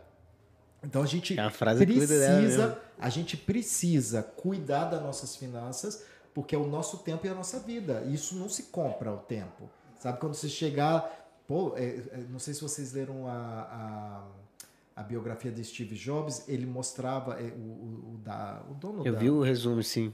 então, ele falava, ele falava, pô, eu tenho, pô, sou o cara mais rico do planeta e eu não posso comprar amigos. Ele terminou sozinho, porque ele não tinha amigos, não podia comprar eh, tempo, não podia comprar saúde. Então, assim, eu acho que você ter uma boa educação financeira ajuda você a cuidar esses parâmetros, né? E eu, eu na pandemia, nossa, eu fiz todo, fiz os cursos pagos, os grátis, eu, eu- eu escutei aquele canal inteiro. Foi muito nessa bom. fase aí de fazer coisas de finanças e Sim, finanças. muito bom. Eu acho que é muito é um bom. mundo que você entra e não tem vontade nenhuma de sair, Sim. Porque te absorve, bom, pra quem quer, né, na verdade. Não, e também, e todo é- mundo, eu acho que todo mundo deveria ter isso. E é, é como a gente falava antes, é como, é como aprender um idioma. Você precisa do idioma para você se relacionar com a vida, não é só para você conversar. E a educação financeira não é só para você economizar e ter meta e ter dinheiro, é para você ter tempo. Você às vezes a gente Poder me lembro- desfrutar, né? Não, e eu me lembro que eu, eu vi o canal dela e falava, caraca, como a gente não se dá conta que isso é como uma espécie de umidade numa parede. Você está perdendo um monte de dinheiro aqui. Quando ela explica, né? Fala, olha, isso aqui você pode economizar, você pode fazer isso. Eu achava engraçado, porque ela é um pouco obsessiva, né? Então, assim, pô, o shampoo da minha casa não vou economizar. Mas, assim, ela ensinava até a economizar como você economiza o shampoo, onde você comprar roupa, sabe? Que você pode esperar as temporadas que ela explicava, que aqui na Espanha isso é super fácil. Super. É super fácil Eu você comprar roupa. esses- Não, eu sigo ela tudo, tudo, tudo, tudo. Comprar roupa fora da temporada. É, eu venho aqui na quebrada, no nessa centro de oportunidades da Corte Inglês. É ali onde eu compro roupa. Ali as roupas são baratíssimas e tudo roupa de primeira linha. E é só pegar o metrô a 20 minutos da minha casa. E ela São pequenos detalhes. são pequenos, pequenos detalhes, detalhes. que requer conhecimento. Conhecimento. né? Você falou da, da Natália. Adoro Natália Alcuri. É, Espero dela, que ela esteja tava, vendo. Sigo muito o Thiago. O Thiago Negro? Thiago Negro. Qual é o. o- Thiago Negro é o é Primo Rico, que tem um Primo Rico. programa do Primo Rico. Ah, eu, eu, sigo, ele- eu sigo ele também. Sigo ele. E ele vai, ele tá voltado mais para uma maneira de você saber lidar com as finanças e com os investimentos. É um pouco diferente. Sim, mas eu conheço, conheço o canal dele também. sim. Porém, e, e ter os dois é uma, é uma, uma Sim, conjunção sim, ali. É o casal né? perfeito. Não deixa assim. E eu tô entrando, eu tô entrando já tem alguns anos que eu vou nesse mundo e é incrível. Sim, sim. Mas o mais, claro, o mais legal também disso, independentemente que o tema seja finanças, é que a gente tenha esse desejo de conhecer e de aprender, de crescer, de ser melhor. Eu acho que isso muito válido, muito legal. A questão que você estava falando do, do conhecimento, né? Muita gente não conhece a Évora porque não quer mesmo. Que às vezes não desperta o interesse nela. Né? Não é que nem questão, ah, tem um monte de informação. Tem, mas aonde você quer, né? Para onde você quer chegar. Então vai depender da decisão da pessoa mesmo. Então tem gente que quer sair do gueto, tem gente que não quer sair do gueto e Sim. ponto final tem que respeitar. Sim, é verdade. Infelizmente. Sim, sim, Até sim. da pessoas da própria família, se a gente analisar, você fala, você fala sobre finanças, você fala como funciona, o que, que você está fazendo atualmente para que você possa estar gerando resultado que ela poderia fazer, só que uma situação diferente, num país diferente, que, possibilidades que ela poderia ter, por exemplo, eu tenho minha família, então tá lá, pô, X oportunidades você tem aí para é poder grande? fazer. Minha família é grande, É grande. muito grande. Quando eu falo assim de grande, é grande mesmo. Quantos que- irmãos você tem? ah, da parte do meu irmão são dois, nós somos três.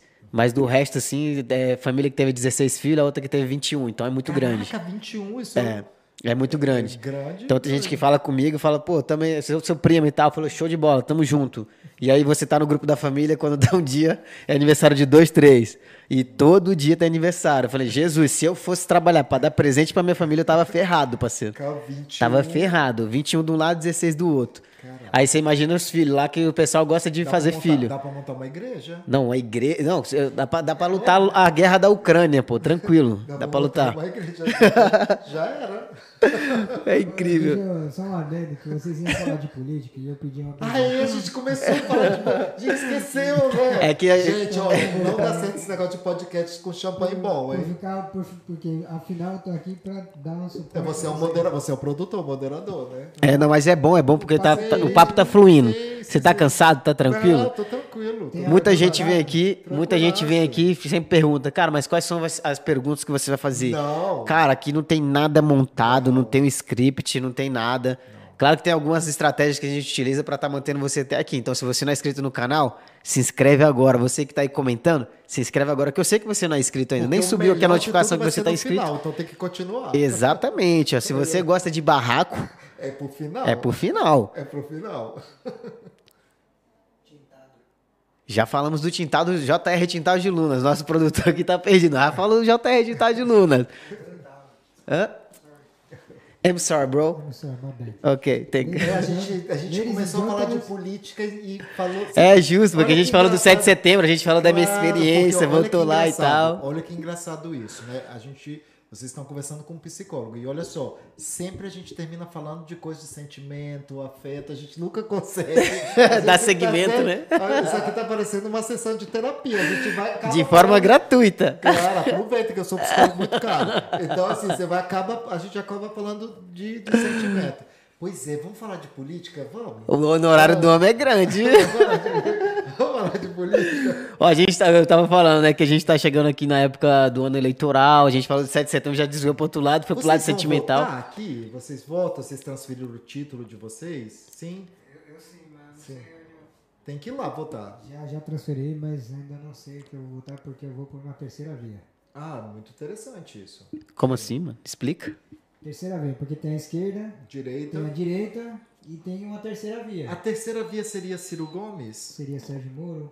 Sérgio Moro é candidato? Não. Não, Sérgio Moro não, pô. Sérgio, candidato, Sérgio Moro não é candidato, Ele, não. ele seria e deixou de ser, né? Deixou de ser, não sei quem é no lugar e aí dele. vai alguém no lugar dele que agora eu não me lembro não. É o Massal, o Pablo Massal. Não, o Massal também não chegou, não. Não vai, Marcelo. Não deu certo? Não deu certo, eu não sei. Eu não sei. Caçaram, mas caçaram, mas ele retornou de novo, mas não tá conseguindo. Não, mas não é caçaram, não. Eu acho que ele não quis. Eu acho que ele não quis, o quis. Marcelo não quis. Eu acho que é uma mulher, eu não sei, assim. Eu Sério? Então tá- isso foi atualizado essa semana, porque até semana passada tava tudo tranquilo. Não, ele não foi candidato, não. Ele não chegou Não? a ser- Não. não. Caraca, olha É, como o a mundo dá a ideia- volta A aí. ideia da terceira via é uma ideia muito interessante, né? Eu, Vai votar no Ciro Gomes, papai? eu, eu não acredito na terceira via, mas eu acho uma ideia interessante.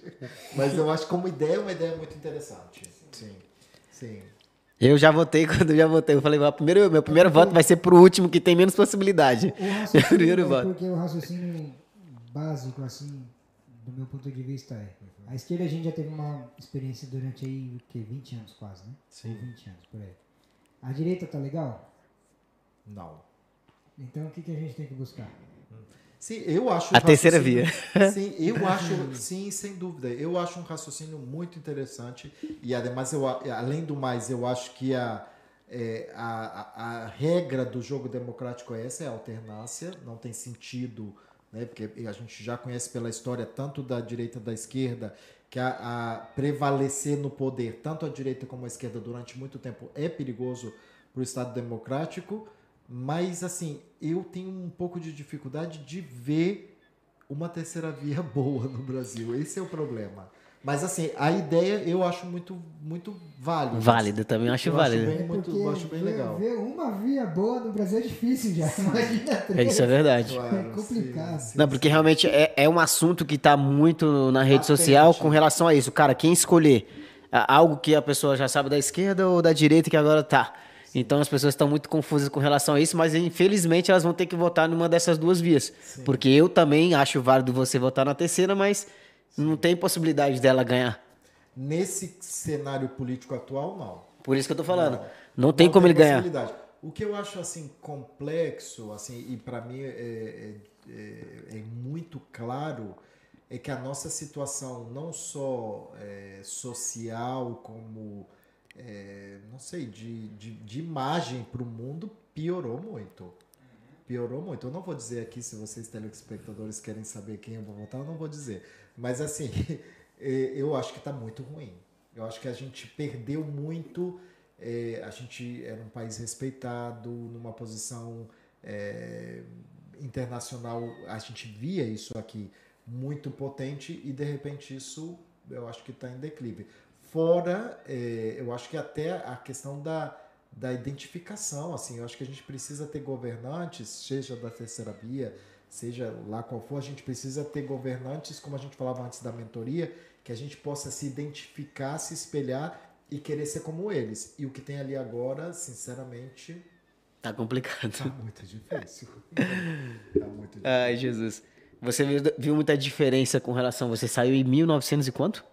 Noven... Do Brasil, 96. 96? Você tinha quantos anos? Do Henrique Cardoso ainda, né? Época, sim, que era? sim, sim. Fernando Henrique Caraca. Cardoso. Olha só que engraçado. Quando eu cheguei aqui na Espanha, Madrid era mais Foi nessa barato. época que, que surgiu o Plano Real? Sim, era um real, um dólar. Hum. É, Madrid era mais barato que no Brasil. Madrid era mais barato Madrid? que São Paulo. É, estudar aqui era mais barato que estudar no, no Brasil. Aqui era. Pesetas. Aqui era peseta? Pesetas. Caraca. Sim, aqui é, era mais barato. Era mais barato estudar aqui que no Brasil. Era mais barato viver aqui que viver em São Paulo. São Paulo era muito mais caro que isso aqui. Ainda Que é Madrid, que custo-benefício, não? Eu acho que ainda é mais caro São Paulo que aqui, assim, nessa, sobretudo assim, a vida média, né? Eu acho que ainda São Paulo é mais caro, mas porque deu muitas voltas, mas é, assim, era muito engraçado isso, assim. Madrid era uma cidade barata. Eu me lembro, eh, mil pesetas era 6 euros. E no ano 90 e pouco, 98, sei lá, a gente ia no supermercado com mil pesetas, a gente comprava um monte de coisa. Hoje você vai com 6 euros no supermercado, você não compra nada. E com relação a, a 1900 e pouco, também já tinha muita a questão dos imigrantes aqui ou, ou era Não, pouco? Não, não, era muito engraçado isso, porque assim, você ia no consulado brasileiro e era uma portinha, um negócio pequenininho. Hoje você vai no consulado, aquilo parece o NPS, né? É grande, um monte de gente trabalhando, sabe? É um negócio de doido. Mas assim, não, aumentou muito o contingente de brasileiro. Éramos uma comunidade muito mais discreta. Sempre aqui, sempre teve muito equatoriano, peruano, colombiano, mas brasileiros é uma coisa, acho que mais eh, posterior, bem mais posterior. Até pelo fato do idioma, não pode ser também? E também porque não compensava. Aqui não se ganhava, tipo, por exemplo, nos anos 90, o que você ganhava aqui era menos do que você ganhava no Brasil. Eu me lembro, eu uma menina que estudou comigo na escola, que era enfermeira, ela falava: que sentido tem estar na Espanha? Um enfermeiro no Brasil ganhava mais que um enfermeiro aqui. Caraca. Então, assim, não tinha. Agora as coisas mudaram muito, eu nem sei como é que tá a situação de conversão com relação ao Brasil, mas assim, e até porque um real era um dólar, e aqui era peseta. Então, assim, era outra coisa. Outra. Nossa, a coisa. moeda do Brasil era valorizada, hein, pai? Era muito dos anos valorizado. 90 é isso, né? Isso, isso. Porque agora virou foi o contrário. 90. Finais, né? Meio, meio final. Meio, 95. Porque agora o, o- Sim, 95, 96. um dólar tá 97, 5,49, se eu não me O engano. dólar, o dólar anteontem chegou a ficar mais caro do que o euro com relação ao real. Sério? Sim. Não sei. Não, tem, não tô seguindo muito. Em 20 ultimamente. anos o dólar bateu o euro em- com relação ao real. Mais caro, né, no caso. Ah, o menino tá estudado, é isso aí, pai. O que eu ia perguntar, o que te fez plantar hoje suas raízes aqui em Madrid, na Espanha, e não na Suíça ou na França ou em outro país? Olha, sinceramente, não sei. Porque assim, porque que acontece? Eu posso te dar uma resposta racional, assim, mas eu não sei se é realmente isso. Porque assim, eu morei em cinco países, como eu disse, né? Eu morei no Brasil, morei na Bolívia, morei aqui, morei na Suíça e morei na Polônia. E morei, seis, morei seis meses na França também. Mas assim, eh, na França nem conto, porque como não foi um ano, eh, foram seis meses só. Eh, o país que eu mais gostei de morar, que eu achei mais legal, foi a Bolívia, sem dúvida nenhuma. Se eu pudesse falar assim, Bolívia, cara. totalmente assim. Se eu pudesse falar, Marcelo, onde você quer morar? Eu escolheria morar na Bolívia. A Bolívia é um país interessantíssimo culturalmente, a comida é muito boa, eles são muito mais amáveis, é muito mais tranquilo tudo. Eu dou aula numa universidade lá. Agora a gente está fazendo online porque com essa questão da pandemia, mas antes eu viajava uma vez por ano para dar aula numa universidade lá. Eu tenho uma ligação muito boa com a Bolívia porque eu morei lá e assim eu tenho amigos lá da vida inteira assim. Eu gosto muito da Bolívia. A Suíça é um país muito difícil se você é latino, porque a, país, a, a Suíça é um país obsessivo compulsivo. Lá tudo é correto, tudo dá certo, tudo é perfeito. É um país obsessivo, assim. Então eu não Até com relação de imposto, isso tudo. tudo lá é um país Caraca. perfeito assim a universidade eu fiz o último ano da universidade lá em Lausanne, que é do lado de Genebra. É, é um país perfeito, a universidade é incrível. Eu acho que eu, em um ano eu aprendi mais que nos quatro anos que eu estudei aqui. Assim, realmente foi muito bom. Só que é um país triste. Eu acho que onde existe uma perfeição, onde existe tudo é previsível, é triste. Então, assim, eu não me adaptei muito bem.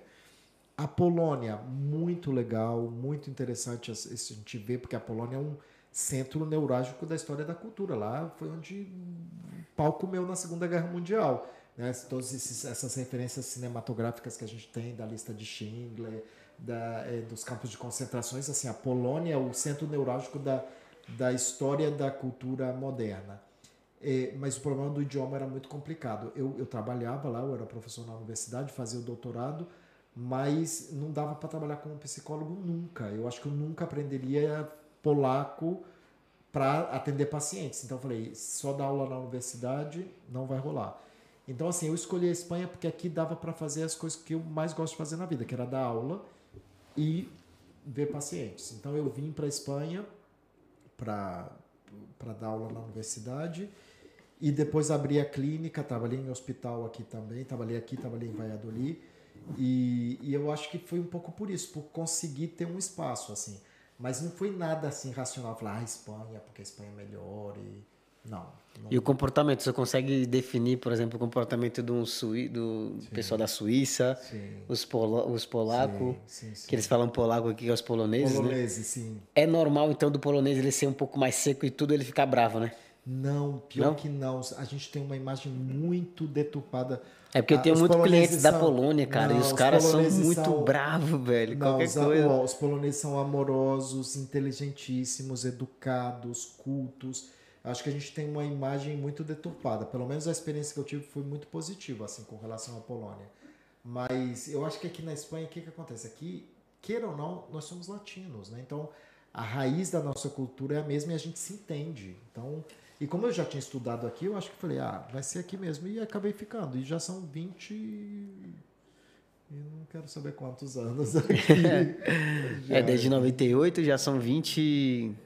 24. Tenho 28, então 24 anos já, 24, cara. É. Você chegou em 1998 aqui, velho. 1998, sim. E não saiu daqui mais? Ou você também viajou? Nesse período voltava, você foi viajar? voltava. Mas a minha casa sempre teve aqui. Eu sempre mantive hum. minha casa aqui. E você veio sozinho ou veio com tua família? Sozinho.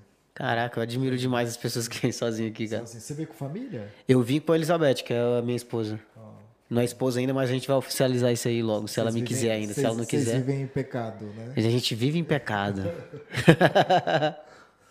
Pessoal, mas você é casada? Para pra minha cultura, não somos casados, mas, mas para outras culturas, na, sim. Na Espanha, eu acho que você mora um ano com uma pessoa já se considera civilmente casado, não é? Ou como é? Cara, eu não sei, porque da cultura do, do, do, Goiás é casado, na cultura do Pará não é. Não, eu não sei. Eu acho que depois de um ano, se, é, eu acho que se considera. Não sei, sinceramente. Não sei. São, são 10 anos morando junto, não, 5 anos morando junto, eu casado. Eu acho que aqui na Espanha tem. Lá no Pará é morando 30, se não meter o anel, não é. é. Sei que na Irlanda são 15 anos morando junto e você pode considerar casado. Sério? Sério, velho? Gente, quem aguenta 15 anos? Deus me livre. Qual o segredo? Eu acho muito engraçado isso das botas, como é que é? As bodas de ouro, boda de é, prata, meu amigo. Livre, não existe mais isso, não. Isso era coisa das nossas Aí pra, pra tirar o passaporte irlandês por casamento tem que casar tudo certinho, bonitinho, papel. Ah, mas aqui isso não, aqui isso é bem mais fácil. É bem mais tranquilo assim. É. Ai, Jesus. Cara, como foi a experiência com você aqui no podcast com a gente? Muito boa. Muito, a gente quer agradecer demais você por você estar um tá aqui, ter cedido o espaço. A gente aprendeu muita coisa com você, pode ter certeza disso. E eu com vocês. Entendeu? Eu, eu tava até nervoso, na verdade. Bom, falei, caraca. Queijo tava bom. O queijo tava bom, é verdade. Come esse resto aí, ó. O champanhe já acabou aqui, ó. É, muito bom. a minha aqui, tô toda hora aqui, falei, cadê meu champanhe? É porque é bonzinho, né? Gostosinho, bom, né? Muito bom. Muito bom. a gente ia colocar até o baldinho aqui, pessoal. Vocês que já passaram aqui no podcast, não fique com ciúmes também, tá? A gente sempre pergunta para as pessoas, cara, o que, que você quer tomar e tal. Tem nego que eu já vi que fica com vergonha de pedir, quer pedir água. Você é brincadeira, né? Aproveita, aproveita que você. Eu já pedi champanhe, direto. Eu falei assim, ó, o que, que você quer? Isso, isso, isso. Eu quero é isso. Eu falei, então tá aí, ó, a escolha dele. Você não fica com, com vergonha ou pensando que ele é melhor que você, nem nada, não. Ele é igual, ele é igual, ele é ser humano igual. Só que ele teve, né, o poder de decisão de decidir aqui pra tomar os champas com a gente, rapaziada. teve gente que falou assim, não, cara, só água mesmo. Falei, só água, cara? Tem certeza? Tenho. teve gente que pediu água depois pediu cerveja. Isso é bom, hein? Eu fui É caro. verdade, é aqui. verdade. Não vai pra, pra tomar água. Acabou, não, dá uma cerveja aí. Né? Não dá cerveja que eu tava nervoso, porque realmente as pessoas meio que ficam com vergonha aqui, né? Quando chega aqui. Que a câmera é um, meio que um bloqueiozinho também, mas é bom, cara. É maravilhoso estar falando com vocês aí, ó. E lembrando, você que não é inscrito no canal ainda, se inscreva nesse botão vermelho que tá aqui. Você que tá nos acompanhando no Spotify, eu tenho certeza que sua experiência está melhorando a cada dia. Porque a nossa voz aqui é maravilhosa, a voz desse cara aqui é maravilhosa. Imagina aí, ó, coloca no fone de ouvido, você que está escutando no, no seu carro também. Obrigado por estar nos acompanhando. Se você está acompanhando aqui pelo YouTube e ainda não conhece lá o Spotify, vai lá, coloca lá, é facinho. Brazucas Brothers também, igual tá aqui no canal. E acompanha que é mara, beleza? É isso aí. Deixa uma deixa pra gente aí, cara. Sim.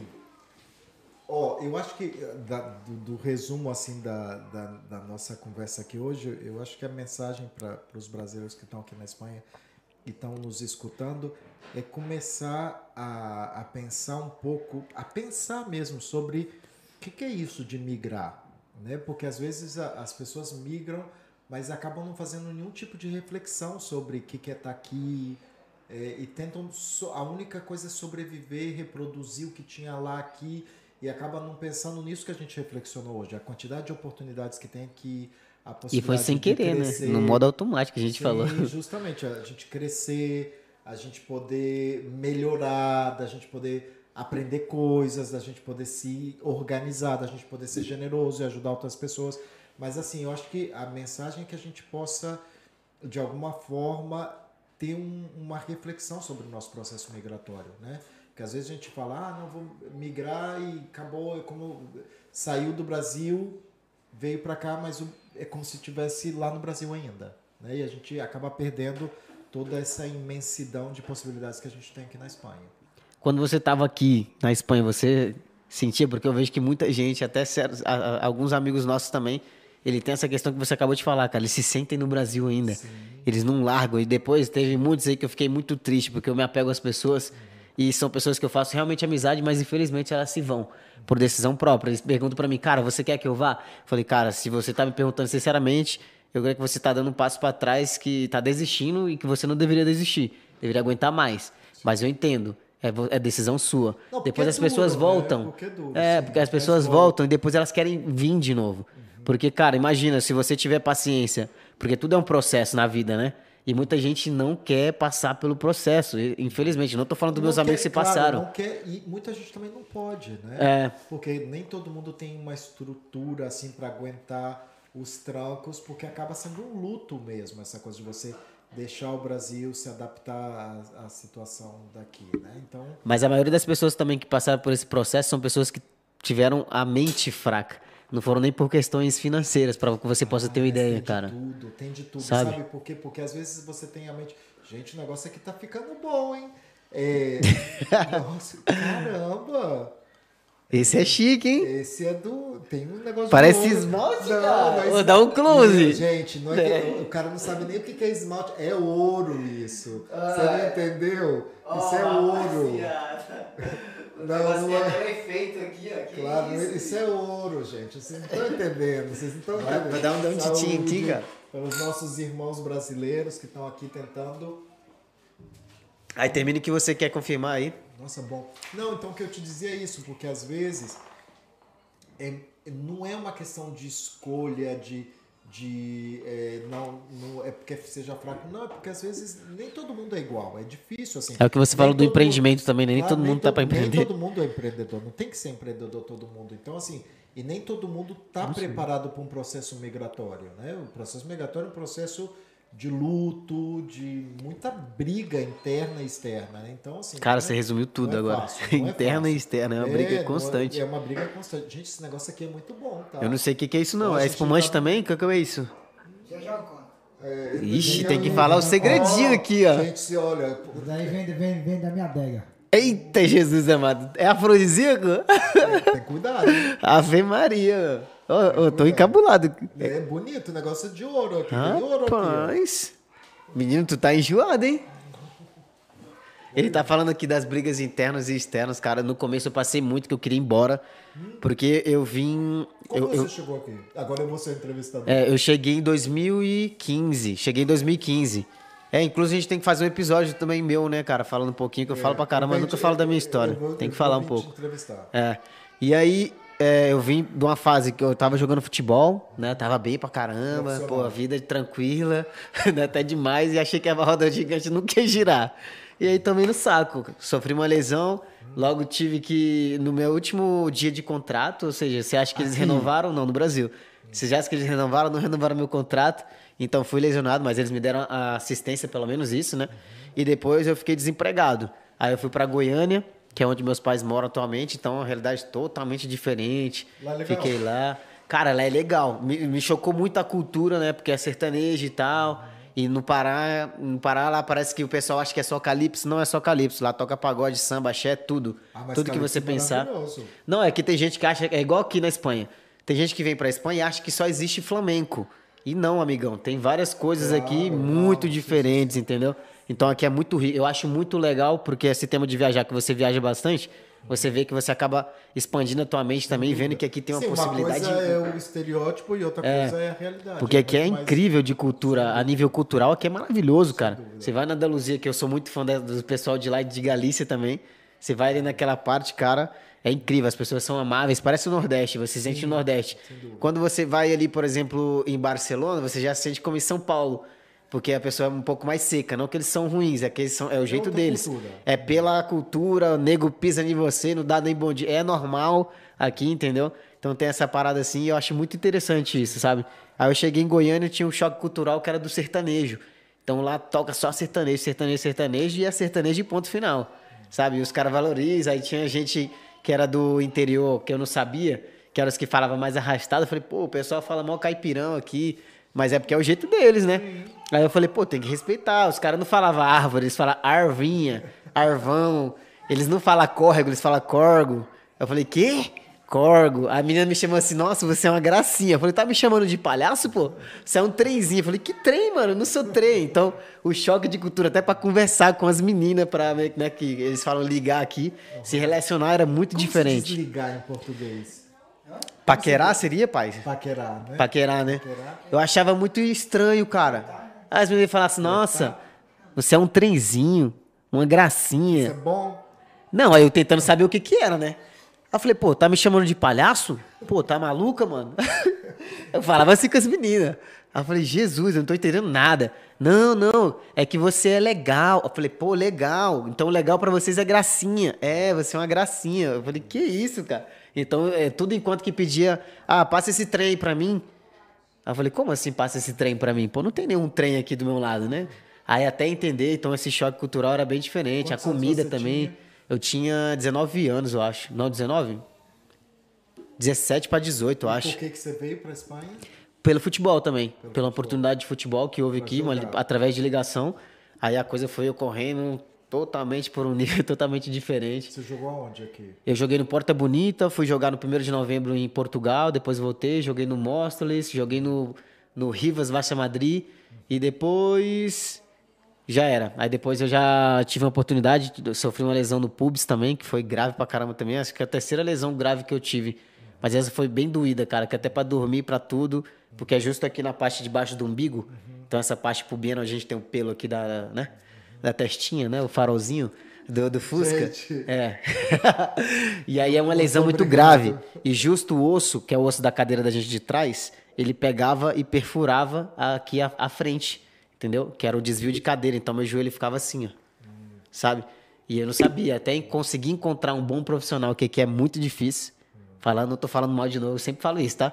Não tô falando mal, mas não tem gente especializada nisso, cara. Eu acho incrível que aqui você falou muito que tem que ter o, o titulites, né? Sim, sim, O diploma. titulites, mas tem, tem um- uma coisa ruim nesse titulites aí, porque o cara só tem o título, mas o cara não é um bom profissional. que é o ruim. Porque justo tinha um cara que eu fui lá, o cara falou que era estopata e não sei o que lá e tal, e não era. E ele me fez uma massagem assim na perna que não tinha nada a ver com a dor da pubarria, que era. Eu ainda falei pra ele que era pubalgia. E ele falou assim: ah, pubalgia? Não, fica tranquilo, vou fazer uma massagem aqui no teu quadríceps aqui vai dar tudo certo. Eu saí mais dolorido do que eu já tava. Até eu consegui encontrar, eu consegui encontrar um cara que era veterano, que a gente fala que é o famoso raiz, né? Uhum. E o cara pegou, ó, colocou, falou assim: não, fica tranquilo, coloca o joelho assim. Aí ele colocou o joelho, aí o joelho não tava assim, ó, um em cima do outro. Aí falou: ah, você tá com desvio de cadeira, por isso te deu a pubalgia. Agora a gente vai fazer um tratamento de quatro sessões para poder tirar isso aí de você. Meteu agulha, meteu massagem, colocou a cadeira no lugar. Trum. Né? É. Mas o cara também tinha, tinha experiência trabalhando no Atlético de Madrid, então já, é, já é outro nível, né? Mas até conseguiu sofrer, cara. Eu sofri com essa lesão durante um ano. Então me possibilitou todas as oportunidades que eu tive de ir para a Itália, para jogar a segunda divisão da Itália. Então me possibilitou de ir. Isso com documento, que antes eu tinha documento, então acabou que eu estava no Porta Bonito, que era da terceira divisão. Ó, nós tá sendo entrevistado mesmo aqui, mano. Claro, eu tô te entrevistando, é. vocês não perceberam. E aí acabou que eu tive que. Porque era o sexto estrangeiro, então surgiu a lei que só podia ter cinco estrangeiros é, sem documento. Aí o sexto estrangeiro que chegou foi o otário aqui, né? Aí tive que ser descartado por conta disso. E aí, cara, para mim a parte psicológica, que é o que eu falei, que pesa muito. Então, a única coisa que eu sabia fazer de bem mesmo, que eu aprendi a fazer, era jogar futebol. Então, acabou que a adaptação de ter que trabalhar na mecânica, ter que trabalhar de ajudante de pedreiro, as pessoas não me davam oportunidade para me aprender. Eu sempre fui curioso, de, que nem eu falo, que é uma característica minha, curioso de querer aprender algo novo. Eu sempre tive essa curiosidade, mas ninguém me dava essa oportunidade. E aí os anos foram passando, passando, passando. Aí hoje eu trabalho com turismo. Isso é algo que é um sonho meu mesmo, um não, é desejo é que eu sempre tive, isso, sabe? Né? É de agregar valor, porque justo está lá no nosso, no nosso vídeo principal, que esse aqui é algo que é realmente para agregar valor. Eu tenho certeza sim, que está agregando sim, valor para as pessoas dúvida, agora, sabe? Essa era a minha meta, então está sendo. Estou tá cumprindo com ela. É. Que legal, que legal. Ó, sendo entrevistado aí por Marcelo Mendes. em breve o episódio do Douglas Valente. Isso aí. É... Vocês querem mais champanhe? Eu posso servir. Cara, eu gostei desse aqui. ouro aí? Esse negócio tem ouro aí dentro. Ô, oh, tem ouro mesmo aqui. Tem ouro. tem ouro aí dentro aí, ó. É porque eu tava falando a você enquanto tava aí, ó. É, Marcela, a Vera Lúcia da Mota Furtado diz aqui, Marcelo, siga bebendo.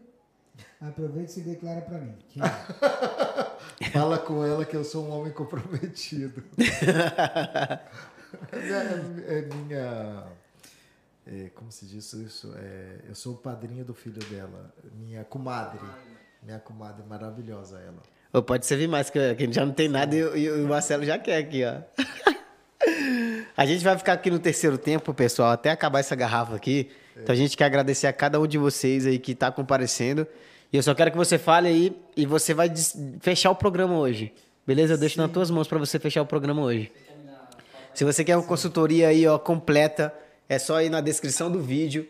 Tá aí o Instagram do Dr. Marcelo Mendes. Muito fácil, tá? Bem chiclete.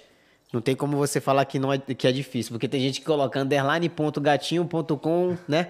Essas não, coisas. O meu é bem fácil, assim. É bem fácil. Eu já coloquei Marcelo Mendes, já aparece o teu. Sim, e é engraçado. Olha, eu nunca, juro pra vocês, eu nunca tinha visto um negócio desse.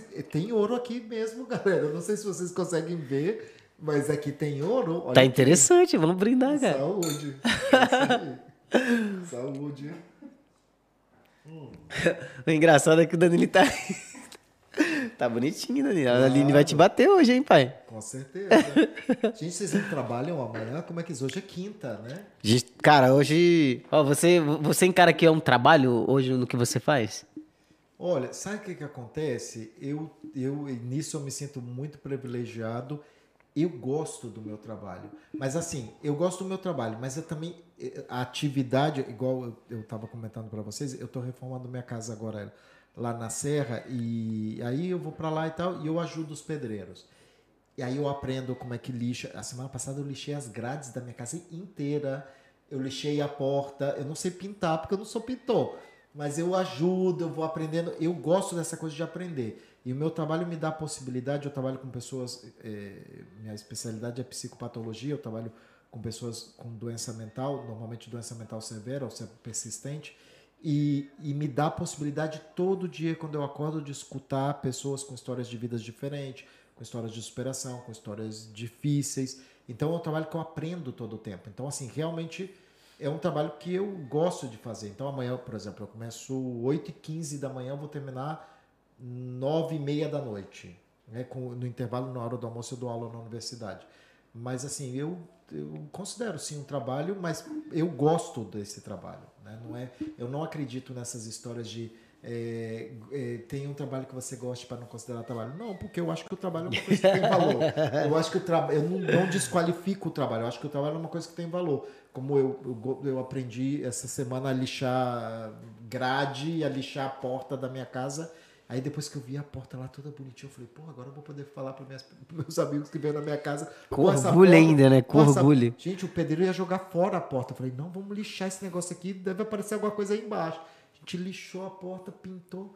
Pô, depois eu mostro a foto para vocês. E a porta ficou maravilhosa. Então, assim, eu gosto desse negócio de aprender. Então, assim, eu acho que meu trabalho é um privilégio porque eu posso estar todo o tempo aprendendo. Todo o tempo. O bom ouvinte, ele é um bom ouvinte, cara. Ô, ô Marcelo, hoje você se sente realizado com tudo que você construiu e conquistou? Olha, eu não entendo muito bem esse conceito de realizado. Sabe por quê? Porque o desejo humano sempre é insatisfatório. Por exemplo, a gente come. Igual isso aqui, esse queijo estava uma delícia, que eu comi todo. Mas aí daqui umas três horas a gente vai ter vontade de comer queijo de novo. não é? Esse champanhe com ouro aqui é uma delícia. A gente vai ficar bêbado. Aí amanhã de tarde a gente já vai querer ficar bêbado de novo. Então, assim, a satisfação é um mecanismo que está todo o tempo em movimento. Claro que eu, me, eu, eu sou consciente do meu privilégio, eh, da minha satisfação, mas eu quero mais. Por exemplo, eu quero morar de novo em outros lugares. Por exemplo, na universidade eu tive o privilégio esse ano que eles, eu vou fazer um projeto legal, a gente vai pesquisar outras coisas. Então, assim, eu tô sempre hum, satisfeito e insatisfeito. Não é igual agora. Estou satisfeito porque eu não, já jantei, comi meu queijinho aqui, mas daqui a três horas eu vou lá na geladeira de novo e vou comer de novo. Então, assim, eu estou satisfeito mas sempre minha satisfação está em movimento. É uma satisfação momentânea. Isso, isso. E eu acho que isso é bom. Eu já ia é perguntar isso. Não é uma insatisfação, mas é uma coisa de que eu sempre. Porque senão a gente não cresce. Né? Igual, por exemplo, agora vocês estão aqui com podcast. Massa. Mas aí depois vocês vão querer patrocínio. Aí depois vocês vão querer ter mais, mais pessoas. Aí depois vocês vão querer entrevistar outro perfil. E isso vai crescendo, crescendo, crescendo. O que vocês não podem é achar que já tá bom. Não, tem que ir crescendo, crescendo, crescendo, crescendo. Isso eu ia perguntar agora para você, que nem, por exemplo, entra nessa parte que a gente comentou lá de comer os melhores grãos lá selecionados, comer a carne melhor, porque realmente é, é uma, uma ambição. Isso é uma ambição positiva ou negativa? Isso é bom, né? Tem uma coisa, eu não sei, que eu aprendi. De lendo, querer mais, eu me refiro. É, é, tem uma coisa que eu aprendi lendo a, a biografia da Lady Di, que era a princesa da, de Ana de Gales eu acho que não é tanto essa coisa de você querer comer os melhores grãos. É, Lady Di dizia que a, a elegância era você saber comer num hotel cinco estrelas com a mesma educação que você come numa tribo, na, com a mão, entendeu? Eu acho que o, o mais interessante é você é, comer, tomar o melhor café arábica, não sei o quê, mas de depois você tá numa família humilde que preparou um café com todo amor e carinho, mas é aquele café mais fuleiro que tem lá, mas você põe em valor que aquela pessoa é o único que ela tem. Então, para ela, esse é o arábica. Então, acho que assim, não é tanto a gente querer comer hum, picanha.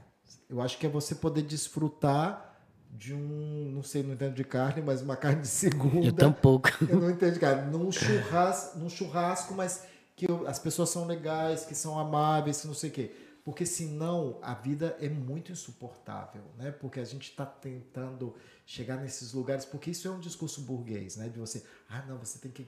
Meu pai sempre falava, ele dizia, é, quando você come caviar, depois é muito difícil você comer ovo. Eu não estou de acordo com isso. Eu já não gosto eu de acho, caviar, tô provando, não gostei não, parceiro. Que, eu acho que você tem que aprender a comer um ovo frito bem, bem feito e, e, e ter em conta as, as coisas que estão ao redor disso, né? Então, assim, eu acho que a gente tem que ter cuidado também com essa ideia de de êxito, de fracasso, porque para cada um isso é diferente, né? Então, por exemplo, se você é o que e nisso eu acho que era legal isso que a Lady Di falava, porque ela falava, porra, eu vou numa ela falava, eu vou num hotel cinco estrelas, é muito fácil comer. Eu sei como se comportar num hotel cinco estrelas. Agora eu quero ver você se comportar numa tribo que a pessoa vem lá com a comida e você tem que comer com a mão. Como é que você, né? Eu me lembro quando eu passei vários dias no, no deserto do Saara com uma família berebé e eu cheguei lá e falei, caraca, eu vou morrer de fome aqui. Porque era assim, eles colocavam uma... uma ah, como se chama isso em português? Uma cumbuca de comida. A gente estava no deserto do Saara, ou seja, o deserto. Eles preparavam a comida, punham a cumbuca assim em cima da mesa e as pessoas iam lá pegando com a mão e comiam assim. Entendeu? Não eu tô acostumadaço com isso já, porque lá era, no Pará se come assim, ó. É, não era um negócio assim, ah, vamos sentar. Porra, era caro pra caramba, bicho. Era uma excursão no deserto do Saara, no, com uma família berebé. E eu falei, eu vou chegar lá, vai ter os pratinhos, tudo bonito, porque era um negócio caro pra pôr. Aí chegou lá, era uma cumbuca com frango meio estranho lá, com uns cuscuz, com umas coisas meio doidas. Aí colocava lá e as pessoas iam lá, comia com a mão assim, desligava. Eu falei, é, tá no samba, a gente tem que sambar. Então, assim, e se a gente fica preso a isso, a gente perde a experiência de conhecer aquelas pessoas, de estar lá no deserto, ver aqueles besouros desse tamanho, sabe? De viver outras coisas. Então, eu acho assim, que é, tem que ter muito cuidado com esse negócio do êxito, fracasso, é, satisfação, porque a gente está sempre em movimento, né? Mas não é errado você ser ambicioso em querer não, algo mais, não, né? Não, claro que não. Show. Só tem que ter cuidado. Vou dar um último adendo aqui do chat. Além da Vera Lúcia, comentou a Eveline Lopes. Marcelo é pura elegância e gentileza. Quem falou isso? Eveline Lopes. Ah, Eveline. Eveline é maravilhosa, maravilhosa, gente boníssima. Pois é, ela comentou aqui. Marcelo é pura elegância e gentileza. Boa noite para vocês. Boa noite. Um beijo. Obrigado. Beijos. Ah, isso, cara. Que bacana. A gente aprendeu muita coisa aqui. Eu vou deixar você encerrar o programa aí, beleza? Sim. Eu vou, sim, vou deixar você encerrar o programa, vou sair aqui já e você encerra o programa sozinho. Tá bom. Então tá bom. muito obrigado. De verdade, de coração mesmo. Então vou tá deixar bom. mais com você, dar só um brinde. Tá, tá joia. Champanhe de ouro. É champanhe? É shampoo. Eu sei lá o que, que é isso, mas isso aqui é ouro, hein? É muito bom, a garrafa já até acabou. Tchau, pessoal. Obrigado, tá? Então a gente fecha esse programa do Brazucas Brothers com essa mensagem de alegria, positividade. E o que a gente queria transmitir é justamente isso, que a gente quer que a nossa comunidade brasileira entenda que a gente está aqui para crescer, para conquistar e ser melhor. E cuidar do nosso processo migratório. Um prazer. Um abraço. Tchau, tchau.